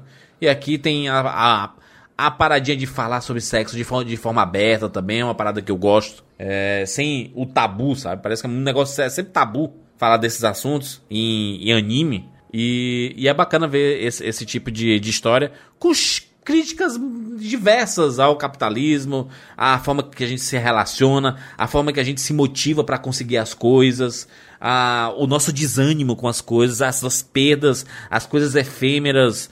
Tem, tem muita coisa, muita discussão legal. A gente discutiu parte delas aqui, com certeza a gente voltando para a segunda temporada a gente vai discutir mais aí. Mas eu vou dizer, cara, para essa primeira temporada, nota 10 de 10, cara. Não tem o que tirar. Realmente não tem o que tirar aqui. Siqueirinha. Juras, é, como falei, o meu interesse por Chainsaw Man veio com a comparação com Furikuri, que é um dos meus animes de adolescência mais malucos que eu já vi, sabe? E ao assistir, ao assistir ler Chainsaw Man, a comparação não só bate, como eu fiquei muito feliz assistindo essa jossa, pelo amor de Deus. É, como eu falei, as- por mais que ele tenha na seja na sua superfície um anime shounen dos mais clássicos, inclusive utilizando tropes muito conhecidas, é, ele subverte muito dessas, desses chavões e de, uma- e de formas muito inesperadas. A animação tá ótima, eu adorei a dublagem, tanto a dublagem brasileira quanto os voice actors originais. Os seiyus fizeram um trabalho maravilhoso, é violento. Tenho que dizer, na primeira, na segunda e na terceira camada, nota 10. Vamos lá, Fê. Eu vou concordar. Eu acho que tem tempos que eu não via uma coisa que fosse tão. Como é que eu posso dizer? Que subvertesse um gênero de um jeito tão simples e que te pega assim nos detalhes. É o tipo de história que, que te deixa pensando. Ele vai muito além do que ser só mais um anime de porradinha, de ser só mais um anime de violência. E te faz pensar sobre, cara, até sobre a forma como você leva a vida, sabe? Isso foi uma das coisas que mais me, me pegou enquanto eu assistia. Ele é um anime que ele tem momentos extremamente dolorosos, momentos extremamente reflexivos e ação pra caramba, uma abertura maneiríssima, impulável, um monte de artes de encerramento diferentes, assim, coisa da mais alta qualidade. Também não consigo Teria que procurar um pelo em ovo aqui que eu não estou afim de fazer, inclusive. Pra mim, 10. Né? Lodi? Pô, eu não tenho o que dizer, eu também vou dar um 10 aí. Tipo, eu gostei muito da adaptação, como foi levado do mangá pro anime, a questão dos debates, né, que o anime traz. E eu fico só realmente triste. Eu vou descer só pra 9, juras. Eu vou descer pra 9. E essa nota que perdeu é por causa dos fãs. Só pra mostrar a comunidade como vocês acabam estragando. Porque para pra pensar o tanto de gente que poderia estar feliz, igual foi com Demon Slayer, sabe? Que a comunidade toda ficou de boa, incentivou mais pessoas a assistirem. Eu acho que acabou tirando até emprego de dublador, saca? Então acho que é uma obra muito boa, espero que passe por cima disso e a próxima temporada não traga tantas polêmicas, a galera saiba aproveitar cada vez mais. Mas sem dúvidas o Denji é um dos personagens que eu mais tô curtindo assistir nessas temporadas aí. Então, 9 só por causa dos incel, hein? Entendi. É, mas não é culpa da obra, né? Se você Não. pensar, se, se você realmente pensar, não é culpa real da obra, assim. É culpa do, da galera, né? A fanbase O que negócio é o estraga. fandom. É, O problema é o Phantom. Ah, muito bem, fechamos aqui, falamos sobre Chainsaw Man, gostou? Quer que a gente volte pra falar de anime no futuro? Tem muita coisa, a gente sabe que tem uma comunidade aí, a gente fez um podcast de One Piece, galera amou, amou. Estamos chegando já com a segunda parte aí, hein? Vamos continuar nossa saga eh, com One Piece, acompanhando essa obra maravilhosa. É engraçado que a gente vai conseguir cobrir One Piece, tipo, o próximo episódio vai cobrir, tipo, uns 4 anos de anime. É tipo assim, né? A gente vai Né? avançando no tempo, né? Muito rápido, né? E jura, se depender de gente participando desse cast aqui, a gente vai fazer um de Demon Slayer já já, viu? Caraca, Mas né? é. tem que fazer um Demon Slayer aí, pô. É, já, já cancelaram o Attack on Titan, né? Mas talvez a gente possa fazer no futuro aí, quem sabe. É, mas o bom é a gente poder falar sobre esses animes e tudo aí de muito fácil acesso aí pra você assistir. E que maneira que a gente possa voltar logo, talvez a gente volte logo aí pra falar de outros animes e talvez da segunda temporada do próprio Chainsaw, né? É, provavelmente vai sair o quê? Do- 2024? Sai a temporada Ou- inteira? Eu acho, espero que sim. Se fosse esse ano seria bom, né? Mas eu acho difícil. Vamos aguardar. E antes da gente terminar aqui esse podcast, temos que agradecer o pessoal da Crunchyroll, exatamente, que trouxeram pra vocês este episódio maravilhoso e especial que a gente queria fazer há muito tempo, né? Pois é, a gente quer agradecer demais mesmo, porque é uma honra a gente poder trabalhar com uma marca tão legal e que nós usamos de verdade. É simplesmente o maior serviço de streaming de animes do mundo e eles deram total liberdade pra gente fazer esse episódio do jeitinho que a gente queria. Exatamente. Lembrando aqui que todos os episódios de Chainsaw Man estão disponíveis na Crunchyroll.